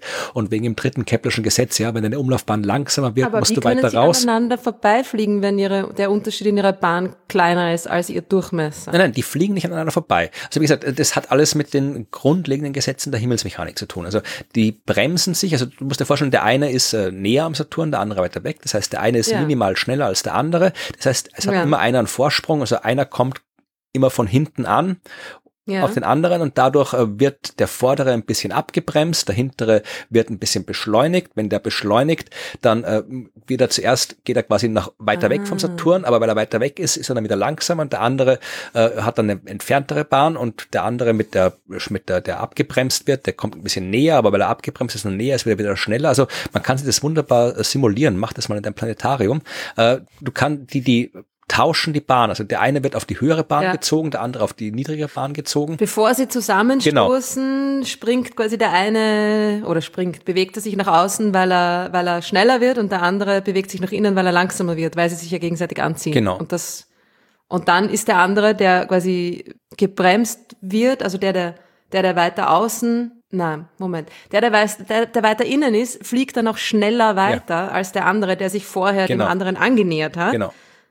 Das heißt, die können gar nicht zusammenstoßen. Ganz genau. Also man kann sich das jetzt irgendwie, man, wenn man das irgendwie simuliert sieht, dann äh, versteht man, um was es geht. Es ist halt irgendwie sich zum Vorstellen schwierig, weil auch da diese kontraintuitive Sache mit der Himmelsmechanik kommt. Also, dass wenn du abgebremst wirst, ja, dann gehst du weiter weg von dem großen Himmelskörper, weil du ja langsamer bist und dann langsamer heißt größere Umlaufbahn. Also, das ist alles nicht, nicht äh, intuitiv, was da passiert, aber es ist wahnsinnig cool, was da passiert. Und äh, den Fall gibt's halt schon lange, den haben wir bei uns in der Arbeitsgruppe, hat den äh, Rudi, unser Chef, hat den immer oft als, als schönes Beispiel in der Himmelsmechanik-Vorlesung gehabt und wir haben es dann auch in den anderen Vorlesungen immer oft so als, ja, als cooles Beispiel, als Rechenbeispiel und so weiter gehabt. Und irgendwann haben wir uns mal gefragt, oder ich glaube, es war der, war was der Rudi oder was der Gerhard, einer hat sich auf jeden Fall mal gefragt, äh, geht das auch mit Planeten? Müssen das zwei Monde von einem Planeten sein oder können wir nicht einfach irgendwie neben die Erde noch eine zweite setzen und gucken, ob die auch hin und her tauschen? Und dann, mhm. ja, haben wir Simulationen gemacht und geschaut, in welchen Konfigurationen das geht. Also, ob du da jetzt zwei gleich große hinsetzen kannst oder ob du dann einen, äh, einen Jupiter mit der Erde zusammentun kannst und die tauschen Plätze. Also, es geht nicht immer, aber es geht. Also du kannst auch Wechselplaneten haben. Das würde gehen. Ich habe keine Ahnung, ob es da irgendeinen vernünftigen Mechanismus gibt, wie sowas entstehen kann. Das weiß ich nicht. Ich glaube nicht. Mir würde spontan nichts einfallen, wie sowas entstehen kann bei so großen Planeten, weil da auch sehr viel Chaos involviert ist bei der Entstehung. Aber wenn es so per ja, Schöpfergott ins Universum gestellt wird, dann wird es funktionieren. ist alles möglich, oder? Aber die Sache ist die, dass es muss eine ganz leicht unterschiedliche Umlaufbahn sein, genau. damit es überhaupt zu diesem zu dieser Konstellation genau. kommen kann. Ne? Was ist, wenn sie genau die gleiche Umlaufbahn haben? Dann funktioniert es nicht. Also das geht nicht, weil das, ne? die, können, die würden sich auch rausstören, weil du hast dann ein Drei-Körper-Problem, ja. das nicht mehr stabil ist. Ja. Also das funktioniert nicht. Und auch das, was immer viele glauben und was auch Barbara in ihrer Frage noch angedeutet hat, es funktioniert auch nicht, wenn du jetzt hier so eine Erde und dann genau auf der gegenüberliegenden Seite von der Sonne so eine Schattenerde, zweite Erde, das war auch tatsächlich eine Zeit lang mal eine Hypothese oder Idee in der Astronomie, in der frühen, sehr frühen Astronomie. Auch das wird nicht funktionieren. Also du kannst jetzt keine zweite Erde hinter der Sonne verstecken, die wir nie sehen, weil sie immer hinter der Sonne ist.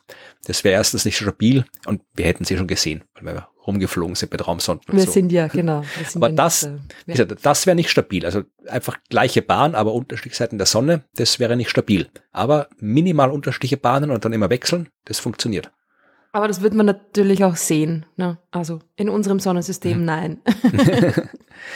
Stell dir vor, wie cool das ausschauen würde, ja. wenn da so ein Planet auf uns zukommt und dann einfach ja, stell, zuerst größer, größer, größer wird und ja, dann, dann wird er wieder kleiner, geht wieder weg. Also du hast, würden also wir wieder weg und dann wird er wieder kleiner. Also das wäre extrem. Ja, stell dir vor, du, du du lebst auf so einem Planeten und dann wirklich so Evolution auf so einem Planeten da, welche, welche verdammten Mythen, Religionen sich da entwickeln ja. müssen, wenn da irgendwie ständig wie so ein riesiger Planet nahe kommt und dann doch wieder abhaut. Das wäre doch die volle Science-Fiction-Geschichten-Ausgangslage. Ich glaube, da gibt's ein oder zwei. Ich glaube, wenn, hm. wenn Worlds Collide oder sowas ist, sowas ähnliches, aber ja, müssen wir mal schauen. Spannend. So, Sehr spannend. Dann okay. noch eine Frage, ähm, die du beantworten kannst. Also da interessiert sich äh, Barbara, die viele Fragen hat über Planeten, ähm, dafür, was passiert ist, also wenn die jetzt nicht eingefangen werden, sondern einfach da weiterhin durch die Galaxie fliegen, äh, welche Bahnen haben die? Fliegen die einfach auf einer geraden durch, durch die Galaxie und verschüssen sich irgendwann in den intergalaktischen Raum. Das heißt, äh, könnten zwischen Milchstraße und Andromeda unzählige Planeten rumfliegen oder bewegen sich die genauso wie die Sonne um das Zentrum der Milchstraße rundherum? Mhm. Und wieso bist du da so confident, dass ich diese Frage beantworten kann? Weil du weißt, wie sich Sterne in Galaxien bewegen und naja, die Planeten tun es nicht anders als Sterne, würde ich sagen. Ja, also ich würde sagen, dass es natürlich schon sehr darauf ankommt, in welche Richtung dieses Ding da rausgeworfen wird. Also wenn es quasi in die Ebene des Sonnensystems ist ja nicht in der Ebene der Milchstraße. Ja. Also das ist in, in einem steilen Winkel das Sonnensystem geneigt zur Ebene der Milchstraße, rauf, runter. Und wenn das Ding entlang der Ebene der Milchstraße hinaus katapultiert wird und schnell genug ist, um das Sonnensystem zu verlassen, dann ist es vielleicht auch schnell genug, um die Milchstraße zu verlassen. Ja, das ist halt die gleiche Frage. Du kannst natürlich immer, äh, du hast ja auch Sterne, die die Milchstraße verlassen, die wir schon gesehen haben und wir wissen, die sind so schnell, dass sie galaktische Fluchtgeschwindigkeit haben. Aber das müssen sie halt irgendwie kriegen, diese Geschwindigkeit. Das wäre sehr schwierig, ne? Ja. ja. Aber wenn sie das kriegen. Es kommt sehr auf den Mechanismus an, mit dem dieses Ding da rausgeworfen ja. wurde. Also, also wenn das langsam so raus raus äh, migriert, das Ding, dann wird es wahrscheinlich, aber dann wird es wahrscheinlich nicht mal das Sonnensystem verlassen. Ne? Nein, also wenn, dann äh, brauchst du wahrscheinlich irgendwas, was in der Nähe vom Schwarzen Loch im Zentrum stattfindet, weil das kann dann, das kann Sterne rausschleudern, also wird es auch Planeten rausschleudern können. Aber normalerweise, um die Frage von Barbara jetzt dann zu beantworten, die machen das Gleiche, was die Sterne machen, die fliegen da halt rum ums Zentrum der Milchstraße, wenn ihnen nichts Besonderes ja. passiert. Und ganz kurz noch die vierte Frage von Barbara. Also wenn da jetzt so ein kleines Ding kommen würde von draußen, sowas wie Ceres, Vesta oder Pluto, äh, könnte das die Erde einfangen, damit wir einen zweiten Mond bekommen? Und was hätte das für Auswirkungen? Also was das für Auswirkungen hat, wenn wir einen zweiten großen Mond hätten, weiß ich jetzt nicht. Es wäre auch alles sehr chaotisch. Aber wie ich vorhin schon erzählt habe, einfangen ist wahnsinnig schwierig. Also wenn, dann wäre es eher so, dass wir halt dann wieder so ein drei Körper Problem hätten, dann fangen wir vielleicht den neuen ein, aber dafür haut der alte Mond ab, weil mhm. irgendwas muss gehen, damit was kommt. Das ist immer einfacher. Das ist eine große Weisheit im Leben. Ja. Dass man es auf ein T-Shirt drucken. Ja. Merch, eine Merch-Idee. Ja. Das waren Barbaras Fragen zu Planeten. Coole Fragen, danke ja. Barbara. Und jetzt hat Martin noch eine Frage, die ähm, ja eine Frage für dich ist. Äh, da geht's wieder um das expandierende Universum. Martin mm, fragt, mein Lieblingsthema. je weiter ein Objekt von uns weg ist, desto mehr expandierendes Universum liegt zwischen uns und dem Objekt. Das ist schon mal richtig. So ist es. Deshalb mhm. sehen wir es auch rot verschoben. Aber das Universum expandiert ja in alle Richtungen gleichermaßen, sagt Martin. Die Verschiebung findet ja nicht nur in die Länge statt, sondern auch in die Breite.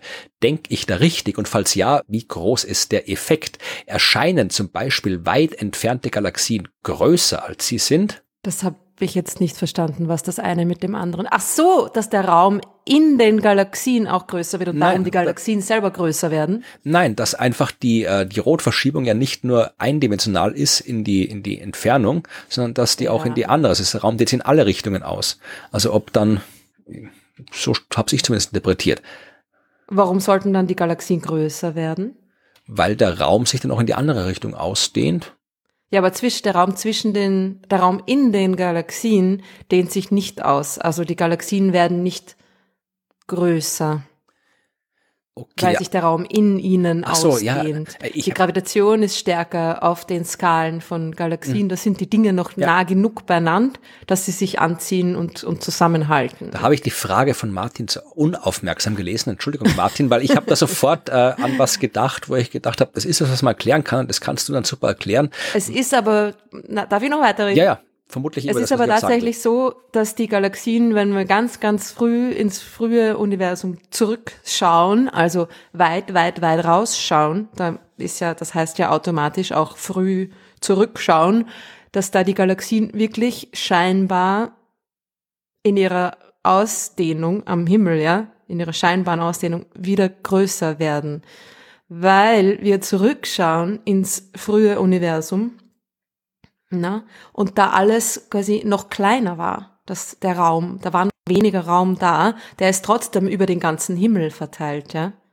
Genau. Das heißt, die Größe einer, einer Galaxie, wie sie uns am Himmel erscheint, wird zuerst mal kleiner und kleiner und kleiner. Ne? Wir schauen raus, der Raum wird, im, es wird immer mehr Raum auf die gleiche Fläche verteilt und wir schauen weiter und weiter und weiter. Dinge werden kleiner und kleiner und kleiner. Aber irgendwann kommt dann diese Expansion zum Tragen, beziehungsweise rückwirkend. Ne? Das Universum wird kleiner und das kommt irgendwann zum Tragen, so dass sich dieser, Entfekt, dieser Effekt der Entfernung da aufhebt und die Galaxien weit, weit weg im frühen Universum wirklich scheinbar wieder größer werden und drum einfacher ein bisschen ne, zu beobachten sind. Genau, das war das, äh, weswegen ich dann vermutlich äh, die Frage nicht so aufmerksam gelesen habe, weil ich habe das gelesen und gedacht, ha, das ist eine Gelegenheit, dass man das mal erklären kann, diesen coolen Effekt und habe dann gedacht. habe ich das jetzt gut erklärt? Ja, ja also das, das ist irgendwie ist, verständlich, ja. Genau, das ist das Problem, warum man in der Kosmologie nicht mehr, ja, eindeutige Entfernungen angeben kann, weil da so viele Effekte sind. Also das, äh, was du jetzt gerade definiert hast, das ist quasi die Basis der Winkeldurchmesserentfernung, glaube ich. Mhm. Weiß nicht, wie es auf Englisch heißt. Ich habe das mal auf Deutsch übersetzt in einem alten Artikel. Na, eh genau ja. so, ne? Angular Diameter. Distance, genau, weil ja. die, diese weit entfernten Galaxien, die haben halt ihr Licht dann losgeschickt, wie das Universum noch jünger war und kleiner war und die Galaxien waren uns noch näher. Und darum erscheint uns eine ferne Galaxie größer, als sie es eigentlich ist. Es ist ja, man so muss sich mir vorstellen, dass das ganze Universum quasi für uns, aus, fürs Beobachten, aus unserem Blickwinkel, oft einfach nur auf den ganzen Himmel verteilt ist. Ja, wir sehen eine Fläche und je weiter man zurück, je weiter man rausgeht, desto mehr Fläche, mehr, wir sehen mehr und mehr Universum. Ja, desto mehr Fläche ist auf die gleiche Himmelskuppel unter Anführungszeichen verteilt. Aber dann irgendwann kehrt sich das um, ne? weil wenn man zurückschaut, das Universum dementsprechend auch kleiner wird und dann ist ein kleineres Universum auf den ganzen Himmel aufgeteilt, über den ganzen Himmel verteilt und dann sehe ich quasi die einzelnen Galaxien größer werden. Ja. Genau. Dann gibt es nämlich die, die, mhm. die leuchten auch schwächer, als sie es eigentlich tun, weil ja die Lichtwellen dann auch irgendwie ausgedehnt werden. Das heißt, du hast dann im frühen Universum Galaxien, die größer erscheinen, als sie sind und schwächer leuchten, als sie es eigentlich tun und darum sind die halt dann noch schwerer zu beobachten, weil sich halt mhm. weniger Licht über mehr Raum verteilt. Mhm. Behaupte ich jetzt. Aber ich nehme an, das wird so sein. Ja, und gleichzeitig habe ich aber dann wieder eine größere Auflösung. Ne? Also mein, ein, ein, ein Pixel, den ich beobachte von einer extrem, extrem weit entfernten Galaxie, entspricht dann irgendwie weniger Raum in dieser Galaxie. Das heißt, ich kann von sehr weit entfernten Galaxien teilweise dann auch mehr Details wieder auflösen. Das ist immer nur das Problem, dass sich das Licht natürlich weiterhin über die Fläche ausdünnt und deswegen die Galaxien schwächer und schwächer und schwächer zu leuchten scheinen. Klar, ja, und das wird immer schwieriger. Aber von der, von der Auflösung her wird es dann quasi leichter. Also am schwierigsten zu beobachten sind eigentlich die Galaxien so in der Mitte, die, die nicht, nicht nah an uns dran sind, aber auch nicht super, super, super weit von uns entfernt sind. Aber gut, dieser Effekt ist jetzt auch nicht so, so maßgeblich, ja. Es ist nicht, nicht so ein Rieseneffekt, dass es dann, dass es dann wirklich leicht wird und man sieht die Galaxien riesig aufgebläht am Himmel stehen. Nein, das ist es nicht. Ja. Also, Martin, ich hoffe, du hast die Frage beantwortet. Also, äh, nochmal, ich wollte fragen, wenn man nach Ob das deine Frage wäre oder nicht. Ja. Äh, ne, also am Ende, äh, wenn man nach Population drei Sternen sucht, hat er gefragt, sucht man nach Punkten oder schon nach Scheiben? Ja, also, nein, also definitiv Punkte. Um also, du kannst schon froh sein, wenn es ein Punkt ist, was man da sieht. Das, da sucht man nicht mal nach Punkten. Ja. Also, ja. Oder einfach nur nach Licht, oder irgendwas irgendwo herkommt. Genau. Ja. ja. Aber ich hoffe, Martin kann damit was anfangen. Dann noch eine Frage von Matthias, die wir auch kurz beantworten können, weil wir da auch schon wieder drüber gesprochen haben. Äh, Matthias fragt uns, was mit Planeten geschieht, deren Stern erlischt und die weit genug vom Stern entfernt sind, um nicht durch die Supernova zerstört zu werden. Also er geht davon aus, dass der Stern durch eine Supernova mhm. erlischt. Bleiben die auf einer Umlaufbahn um diese Sternleiche oder fliegen die davon? Mhm. Tun sie nicht. Naja, also wenn das eine Supernova war, dann kann, ich meine, wie, wie weit soll der Planet entfernt sein, damit er da eine Supernova überlebt, ohne wegge weggeblasen zu werden. Naja, wenn wir wirklich so Planeten haben, die halt wirklich ein paar hundert, ein paar tausend astronomische Einheiten weit weg sind, also jetzt nicht das, was wir kennen, aber gerade diese ganzen weggeschleuderten, von denen wir gerade gesprochen haben, die nicht so mhm. weit geschleudert werden, dass sie wirklich im intergalaktischen, interstellaren Raum landen, sondern sich dann eben so im Ortschen Wolkenbereich, so ein Licht ja von der Sonne entfernt, rundherum bewegen. Und wir kennen Planeten, die paar hundert oder sogar tausend astronomische Einheiten weit weg sind. Also was kennen wir.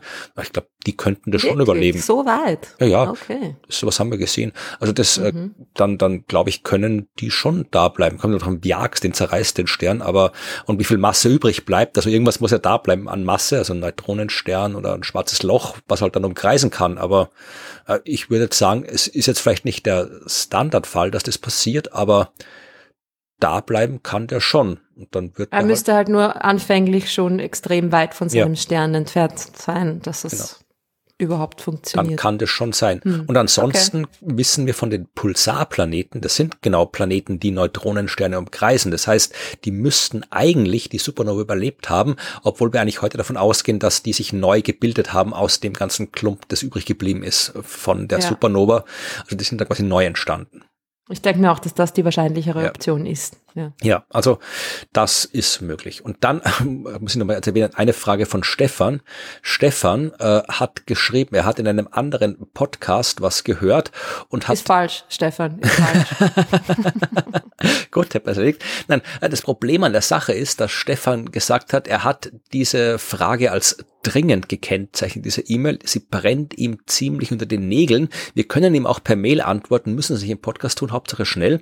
Äh, Problem ist, die E-Mail kam am 26. Oktober 2021 und ich habe die übersehen, sonst hätte ich die Frage natürlich e beantwortet. Ja. ja. es ist auch der, der Nationalfeiertag in Österreich. Ich meine, Stefan, da können wir nicht arbeiten. Tut mir leid. Nein, ich glaube, da war ich tatsächlich irgendwo. Da war ich, glaube ich, in meinem alten Dorf äh, auf Besuch und habe beim Fußballmatch zugeschaut vom irgendwie Letztligaverein dort. Also die ist uns durchgerutscht, diese Frage.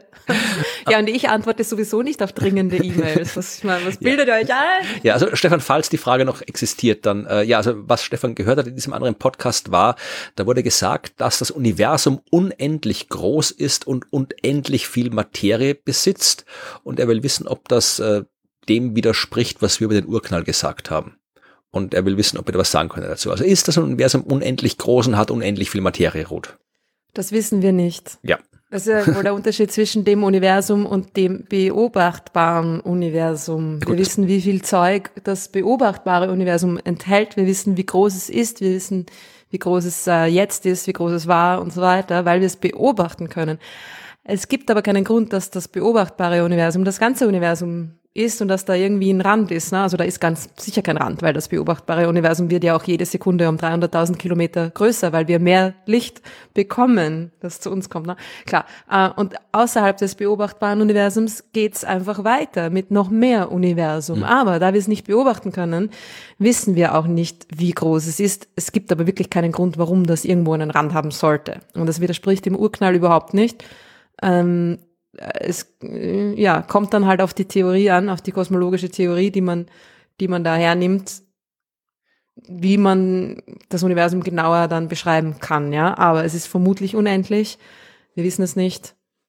Aber ja, es ist dann, Leute fragen mich auch, ha, na, hat das nicht irgendwo ein Ende? Und ich sage dann immer, Leute, würdet ihr euch wirklich leichter tun, wenn das Universum wo ein Ende hätte? ja, weil da kann man nicht vorstellen, ja. Es ist ja ein Problem, ob es endlich ist oder unendlich ist, geht beides nicht in unser Hirn hinein. Ja, Insofern. Es kann sogar beides ja. sein. Ja, also es kann ja unendlich, ohne Grenzen, aber trotzdem endlich sein. Also das beste Beispiel ist immer die Erdoberfläche. Da kann ich ja. bis in alle Unendlichkeit rumlaufen und komme trotzdem nicht weg. Und ich werde nie irgendwo dagegen stoßen. Also vielleicht schon, wenn ich blöd laufe, aber prinzipiell. Auf welchen Weg man will. Ja. Also genau das, wir wissen auch die Form des Universums nicht, also welche geometrische Form habt. Ob es quasi wirklich eben ein ja unendlich in alle Richtungen sich ausdehnendes Ding ist oder ob es eben wirklich sowas abgeschlossenes ist, wie eben die Oberfläche, also die höherdimensionale ja, Oberfläche. Ja, leider, Leute, so. ziemlich wahrscheinlich, dass es nicht abgeschlossen, so eine, so eine positiv gekrümmte, ja. erdoberflächenartige Kugel ist, weil das wäre ja noch am leichtesten irgendwie sich vorzustellen. Ne? Das ist, das ist es nicht. Ja, also mhm. wir verweisen dafür auf unsere Kosmologie-Spezialfolge, wo wir über all diese Themen ausführlicher gesprochen haben. Aber ansonsten, Stefan, wie gesagt, wenn es noch dringend ist, also ob das jetzt äh, da falsch war, was in diesem anderen Podcast gesagt wurde oder nicht, äh, kann man nicht sagen. Also wenn mit Sicherheit behauptet wurde, das Universum ist unendlich groß und hat unendlich viel Materie, dann wissen wir entweder mehr über die Kosmologie als die Kosmologie oder ähm, es war mit zu wenig Unsicherheit mitgeteilt, weil im, am Ende wissen wir es nicht. Gut, hätten wir das auch beantwortet. genau. Später aber doch, aber wir haben es beantwortet. Ja, das waren die Fragen, die ich rausgesucht habe zu diesem Themenkomplex. Und wenn ihr auch Fragen habt, dann schickt sie uns einfach an fragen.dasuniversum.at und wenn es dringend ist, dann schreibt es dazu. Dann hilft es oft auch, nichts. Aber Der meisten schaut, wenn ich sehe und es wirklich dringend ist, dann schaue ich schon, dass ich auch darauf antworte, wenn es sich gerade zeitlich ausgeht. Gibt's noch Neues von der Sternwarte? Genau, jetzt gibt's Neues von der Sternwarte. Da ist das Semester in die zweite Hälfte eingetreten und wir schauen, was aus den diversen Lehrveranstaltungen wurde die Evi dort belegt hat und eine davon hören wir uns jetzt an. Wir sind bei Neues von der Sternwarte mit Evi. Hallo Evi. Hallo Florian. Und wir wollen das Semester ausklingen lassen. Wir haben in vergangenen Folgen schon über die beiden Vorlesungen besprochen, die du aktuell im Astronomiestudium belegst, nämlich das astronomische Praktikum und eine Vorlesung zur Wissenschaftskommunikation. Und du hast damals erzählt, was da so alles passieren wird, vermutlich in den Vorlesungen, aber da waren sie noch am Anfang und deswegen schauen wir jetzt, wo das Semester ein bisschen vorangeschritten ist und sich fast schon dem Ende nähert, wie es denn wirklich gewesen ist. Also jetzt hast du schon einige Zeit lang diese Vorlesungen belegt und weißt genau, was da bis jetzt passiert ist. Und wir schauen jetzt mal auf das astronomische Praktikum, weil vielleicht nicht alle wissen, was so ein astronomisches Praktikum überhaupt ist. Eher nicht mit dem Teleskop irgendwo in der Nacht am Feld rumstehen und schauen. Da geht es um ganz andere Dinge, die man fast ausschließlich am am Computer macht. Und von den Dingen hast du jetzt schon einige gemacht. Und kannst erklären, was die Leute erwartet, sollten sie jemals ein astronomisches Praktikum besuchen. Ja, sch schauen wir mal. Ich weiß auch nicht, ob ich das so genau ähm, schon durchschaut habe. Also ich war sehr neugierig und sehr gespannt. Ich habe schon mal erzählt, dass ich ja da auch die größten Erwartungen gehabt habe in das Praktikum und mich ja schon super drauf gefreut habe. Du und Ruth habt also meine Motivation fast ein bisschen gedrosselt mit euren Erzählungen. Und ich muss sagen, ja, es hat sich zum Teil bewahrheitet. Also es waren ein paar Sachen dabei, die äh, fast ein bisschen enttäuschend frustrierend waren, aber es waren auch äh, motivierende Sachen dabei. Ähm, eingangs möchte ich noch sagen, ähm, es hat ja immer verschiedene Einheiten gegeben und die sind eben auch von unterschiedlichen Vortragenden, Lehrenden geführt worden. Und da hat man eben schon einen sehr großen Unterschied gemerkt. Also wirklich je nachdem, äh, wer diese Einheiten geführt hat, das waren doch immer ein ganzer Nachmittag, den das jeweils gedauert hat, das Praktikum, ähm, waren da schon ziemliche Unterschiede zu bemerken. Ne, was gab es denn jetzt Frustrierendes und was gab es Schönes? was gab Schönes? Ähm, ja, vielleicht, ich fange mit dem Frustrierenden an und dann können wir mit dem Schönen ausklingen. Ähm, das Frustrierende war, dass man eben einfach auch gemerkt hat, dass ähm, also manche manche, die sich, die diese Einheiten geführt haben, gab es welche, die haben sich besser und manche haben sich weniger darauf vorbereitet. Und man hat halt so richtig gemerkt, dass die, die sich halt besser darauf vorbereitet haben, dann natürlich auch ähm, die Studenten, die Studentinnen, glaube ich, auch besser abgeholt haben und da irgendwie mehr in die Thematik auch reinführen konnten. Und bei dem einen, ähm, das eher frustrierend war, obwohl es eigentlich ein super spannendes Thema war, da hat man halt so richtig gemerkt, ähm, ja, der hat halt so seinen Theorieteil oder den Background ein bisschen mal vorgetragen und dann hat er uns mehr oder weniger weniger uns die Aufgabe präsentiert, die wir machen mussten und sind dann im Ganzen eigentlich allein überlassen worden. Und das habe ich halt sehr schade gefunden, weil ich glaube, dass man das einfach anders hätte machen können, dass es einfach ein bisschen mitreißender oder ein bisschen motivierender für die Studentinnen gewesen wäre. Ja. Und zwar ähm, ging es da um, also wir haben Spektroskopie untersucht, da ging es um ein Doppelsternsystem.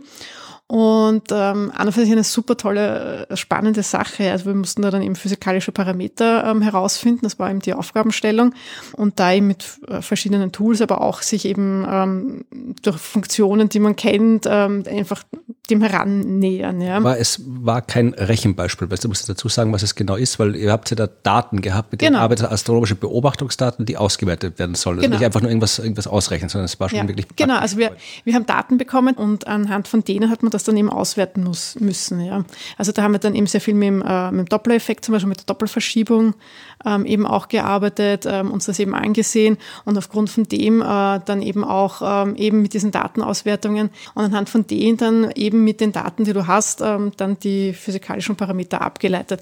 Und an und für sich ist eine super Sache ähm, und auch sehr spannend, weil du einerseits musst du dich halt durch Vereinfachungen und Annahmen an, an die Fragestellungen dich ihm annähern. Ja.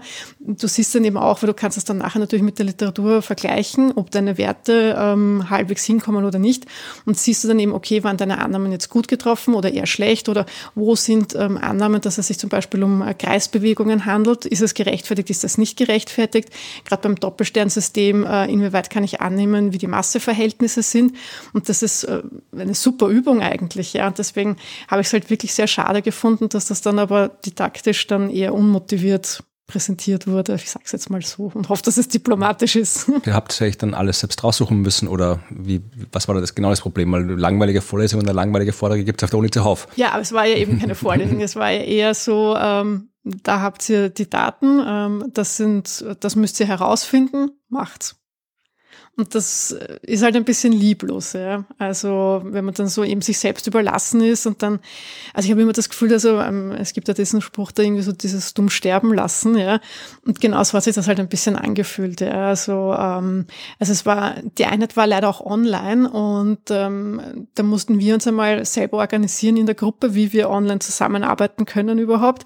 Und dann ist auch den ganzen Nachmittag ist dann äh, ist kein einziges Mal nachgefragt worden. Ja. Also braucht sie was, kommt sie voran? Wie, geht's euch? Ja, also, also wir waren furchtbar verloren eigentlich. Also und das und man kann online, das weiß ich, ähm, solche Sachen trotzdem auch besser lösen, ja, indem man eben ähm, die Gruppen in Sessions aufteilt, dann in diesen Sessions als Vortragender vor, also vorbeischaut, Anführungszeichen, und da mal schaut, wie kommt sie zurecht, braucht sie Hilfe, ja, ähm, steht sie wo an und das ist halt, also da war einfach dieser Support nicht gegeben.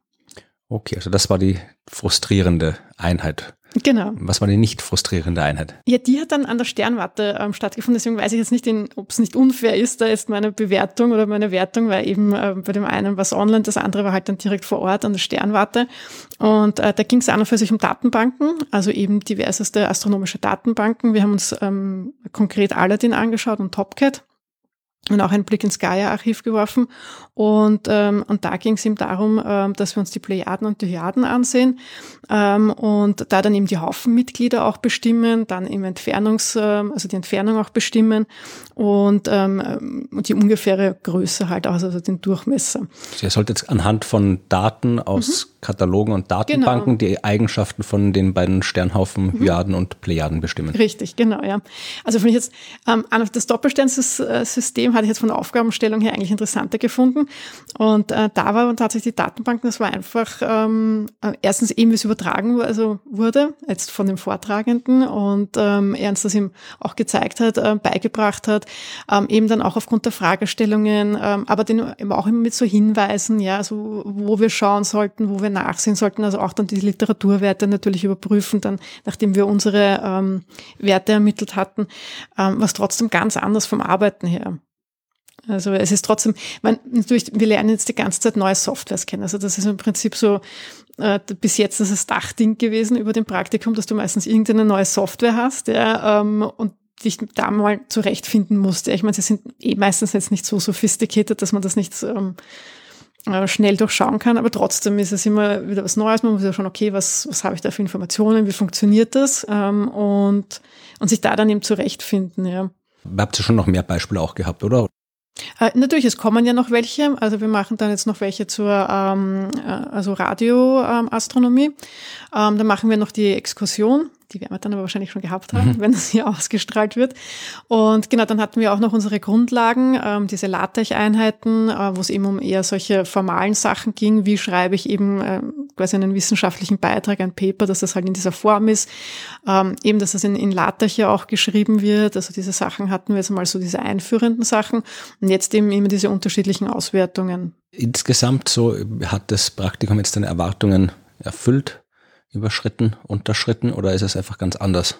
Es ist ganz anders, als ich es erwartet hatte. Wobei Erwartung ist das falsche Wort. Ähm, oder vielleicht meinen Vorstellungen. Also, wobei ich auch nicht wirklich Vorstellungen hatte. Ich war halt einfach super neugierig und ich wollte halt wirklich auch jetzt mal ja wirkliche Astronomie oder wie man astronomisch arbeitet vielleicht auch, ja, ähm, das einfach sehen und das und da war dann irgendwie so die Hälfte der Zeit irgendwie so ein bisschen so, was machen wir da jetzt genau, ja, also wo wo das nicht ganz klar war, so was tun wir da jetzt eigentlich, ja.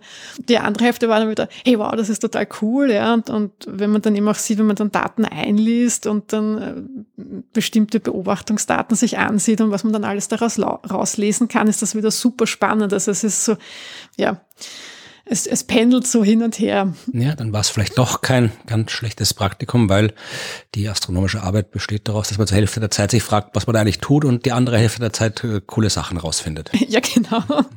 So ungefähr lässt sich das beschreiben. Na wunderbar. Dann schauen wir in der nächsten Folge, was aus der Wissenschaftskommunikation geworden ist, ob es da vielleicht besser war als im Praktikum oder ob da die Erwartungen anders erfüllt worden sind.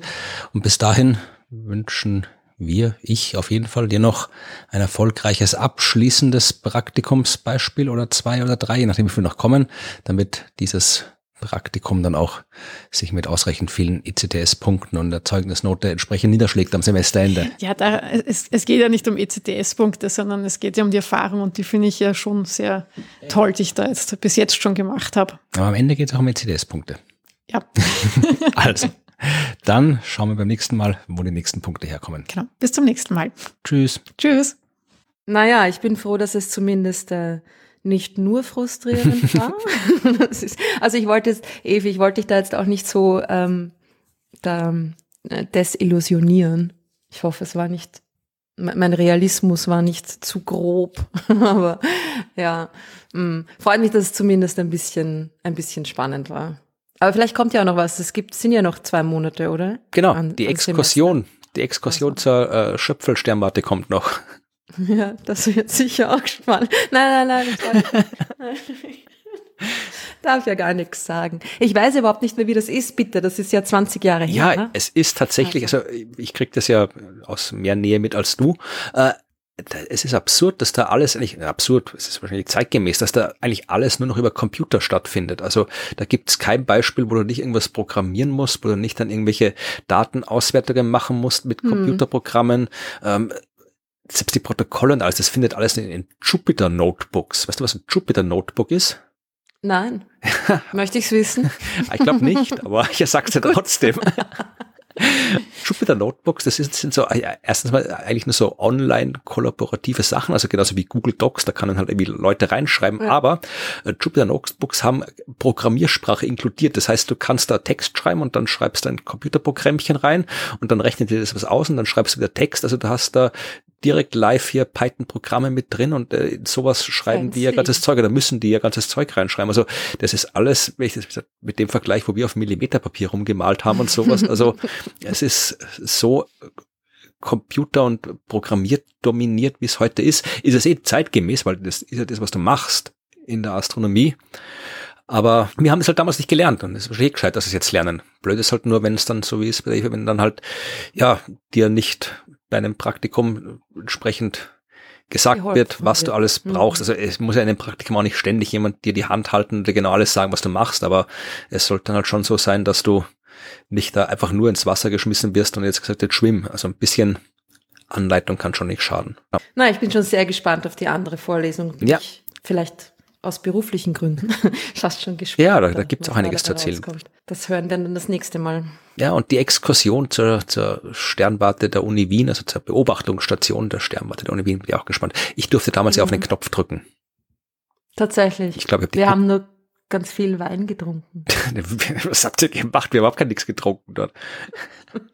Ist das jetzt, darf man das sagen? Kriege ich jetzt Probleme? Weiß es nicht, aber ja, das, das Wetter war schlecht, es hat geregnet und wir haben irgendwie darauf gewartet, dass vielleicht noch irgendwas passiert und sich noch da irgendwie was aufklart, aber das ist nicht passiert. Und wir waren mit Meizen dort und er hat uns dann einfach, sein alter Professor von uns, und der, äh, ja, super lustiger Typ und hat uns einfach Geschichten erzählt und wir haben Wein getrunken. Also es war eigentlich sehr nett.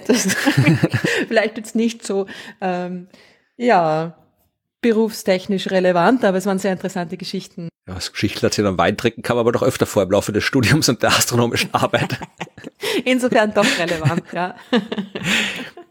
ja, dann ja. war das Neues von der Sternwarte und wir haben noch den Blog Eigenwerbung, Veranstaltungen, wo kann man uns treffen, wenn wir uns in Vorarlberg nicht komplett blamiert haben sollten, dass wir uns noch in die Öffentlichkeit trauen können. Die Wahrscheinlichkeit ist hoch, ha? naja, ich sage, das wird schon gut geworden sein. Das ist es wird schon gut geworden sein. Ja, also, genau. Wo kann man dich denn sehen, wenn man dich sehen möchte? Ich bin wieder in Deutschland unterwegs, aber auf privaten Veranstaltungen beziehungsweise in Schulen. Okay. Und das muss ich nicht ankündigen. Ich bin am 22. bin ich im Radio, im, im, im saarländischen Rundfunk. Ah, ist das Fragen diese Frage an den, den Autor? Autor? Ach, da war ich zweimal. Das ist Beziehungsweise cool, Fragen an die Autorin. In dem Fall, ja, ich war bei Fragen an den Autor. Aber das ist cool. Das erste Mal ist Saarbrücken ja. eine coole Stadt und das Hotel. Da war ich noch nie. Ja, ich war zweimal dort zu dieser Sendung. Und äh, es ist halt eine nette, schöne Altstadt Saarbrücken, wenn du im gleichen Hotel bist, wo ich war. Dann, das war auch recht nett und die Sendung ist lustig, da rufen Leute an und dann sind das, also es ist jetzt eher so eine, also ich glaube, Astronomie kommt da selten vor. Also das sind dann die Leute, die kommen dann auf, da wirst du wieder Bibeln zugeschickt kriegen, Ruth.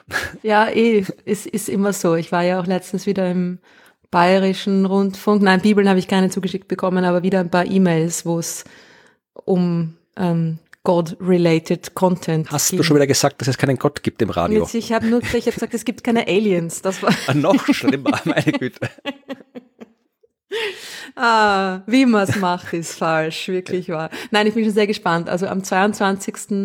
Äh, auch zu einer mir nicht so gediehenen Uhrzeit um 9 Uhr in der Früh. Genau, es ist Call-In, da könnt ihr dann anrufen und da gut Fragen stellen. Und mich irgendwie mit ganz schnellen Fragen irgendwie da äh, ja, in meiner, in meiner Morgenmüdigkeit noch, äh, wie auch immer, wird kein Satz mehr. Ja. ja.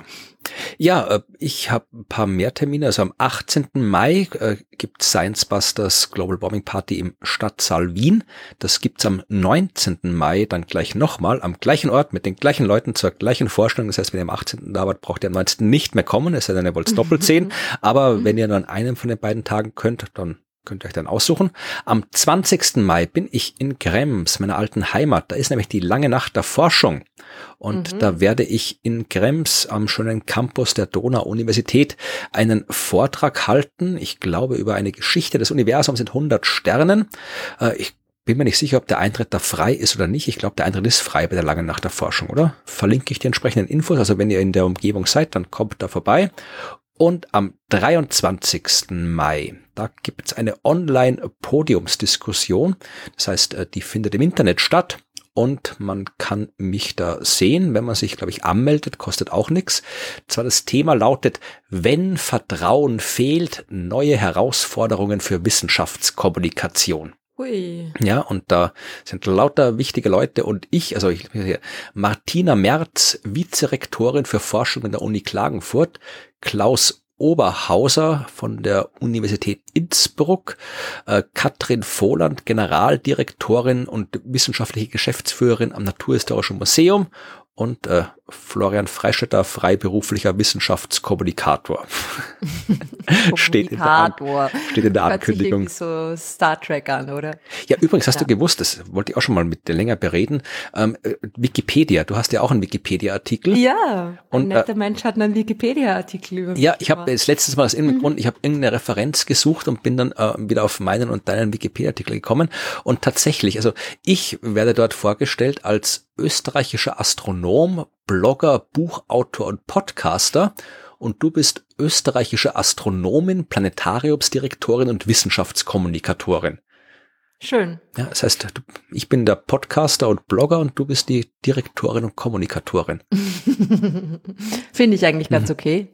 Ja. Was ich auch anprangere ist, dass deine Seite übersetzt wurde in Englisch und Portugiesisch und Tatsächlich. Noch dazu auf cool. Weißrussisch, Hebräisch und Russisch.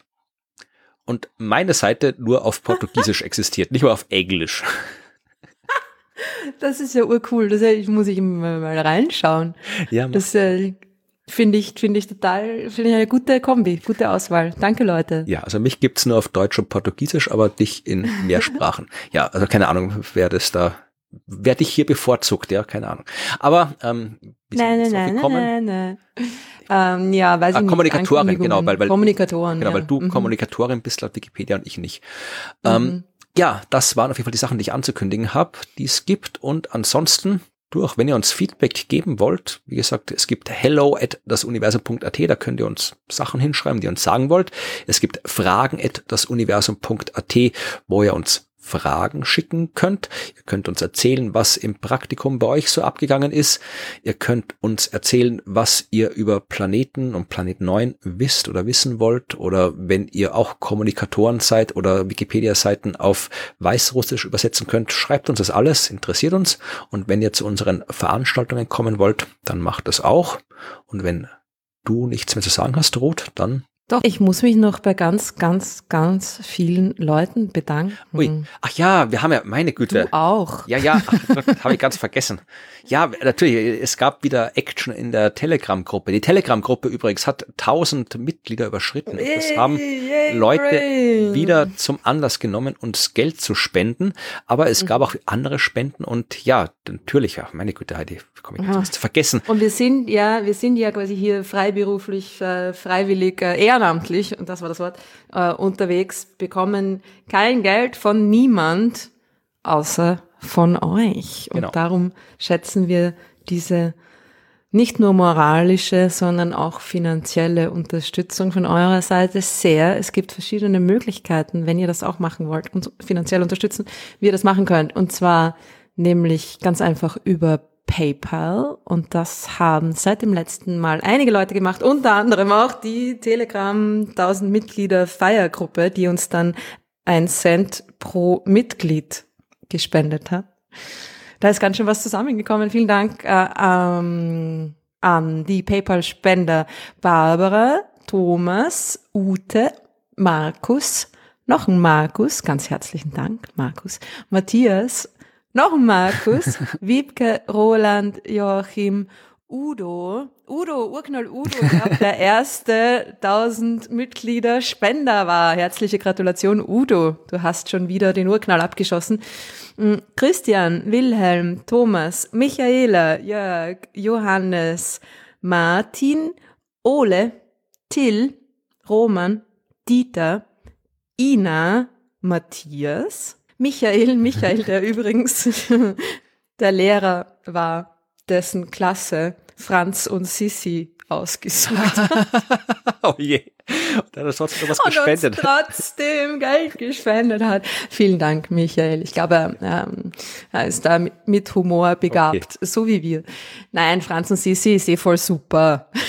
Wenn wir, wenn wir mich einmal sehen, äh, irgendwo ist, wenn zu einer Veranstaltung kommt, soll er vorher Bescheid sagen, dann bringe ich ihm eine Packung Mozartkugeln mit. Genau. Das machen Oder Sissi Thaler, glaube ich, gibt's auch, oder?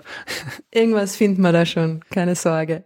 Ja, danke Michael. Und danke auch noch an Stefan, an Uwe, an Harald, an Christoph. Danke Jan, Martin und noch ein Stefan. Ganz herzlichen Dank. Ganz und dann gibt's natürlich auch noch die Möglichkeit, uns mit ähm, regelmäßigen Spenden, Abos zu unterstützen. Und das sind die beiden Plattformen Steady und Patreon die ihr vielleicht kennt. Und wenn nicht, dann äh, erkundigt euch, vielleicht ist das ja was für euch. Und das haben seit dem letzten Mal gemacht Marcel, herzlichen Dank, Helga und Simon. Ganz vielen Dank. Und jetzt sind wir wirklich durch. Okay, dann können wir uns jetzt verabschieden und freuen uns auf Besuch, wenn ihr uns bei den Veranstaltungen besucht und aufs Zuhören, wenn ihr beim nächsten Mal wieder zuhört, nämlich in zwei Wochen aller spätestens. Bis dahin sagen wir Tschüss. Tschüss.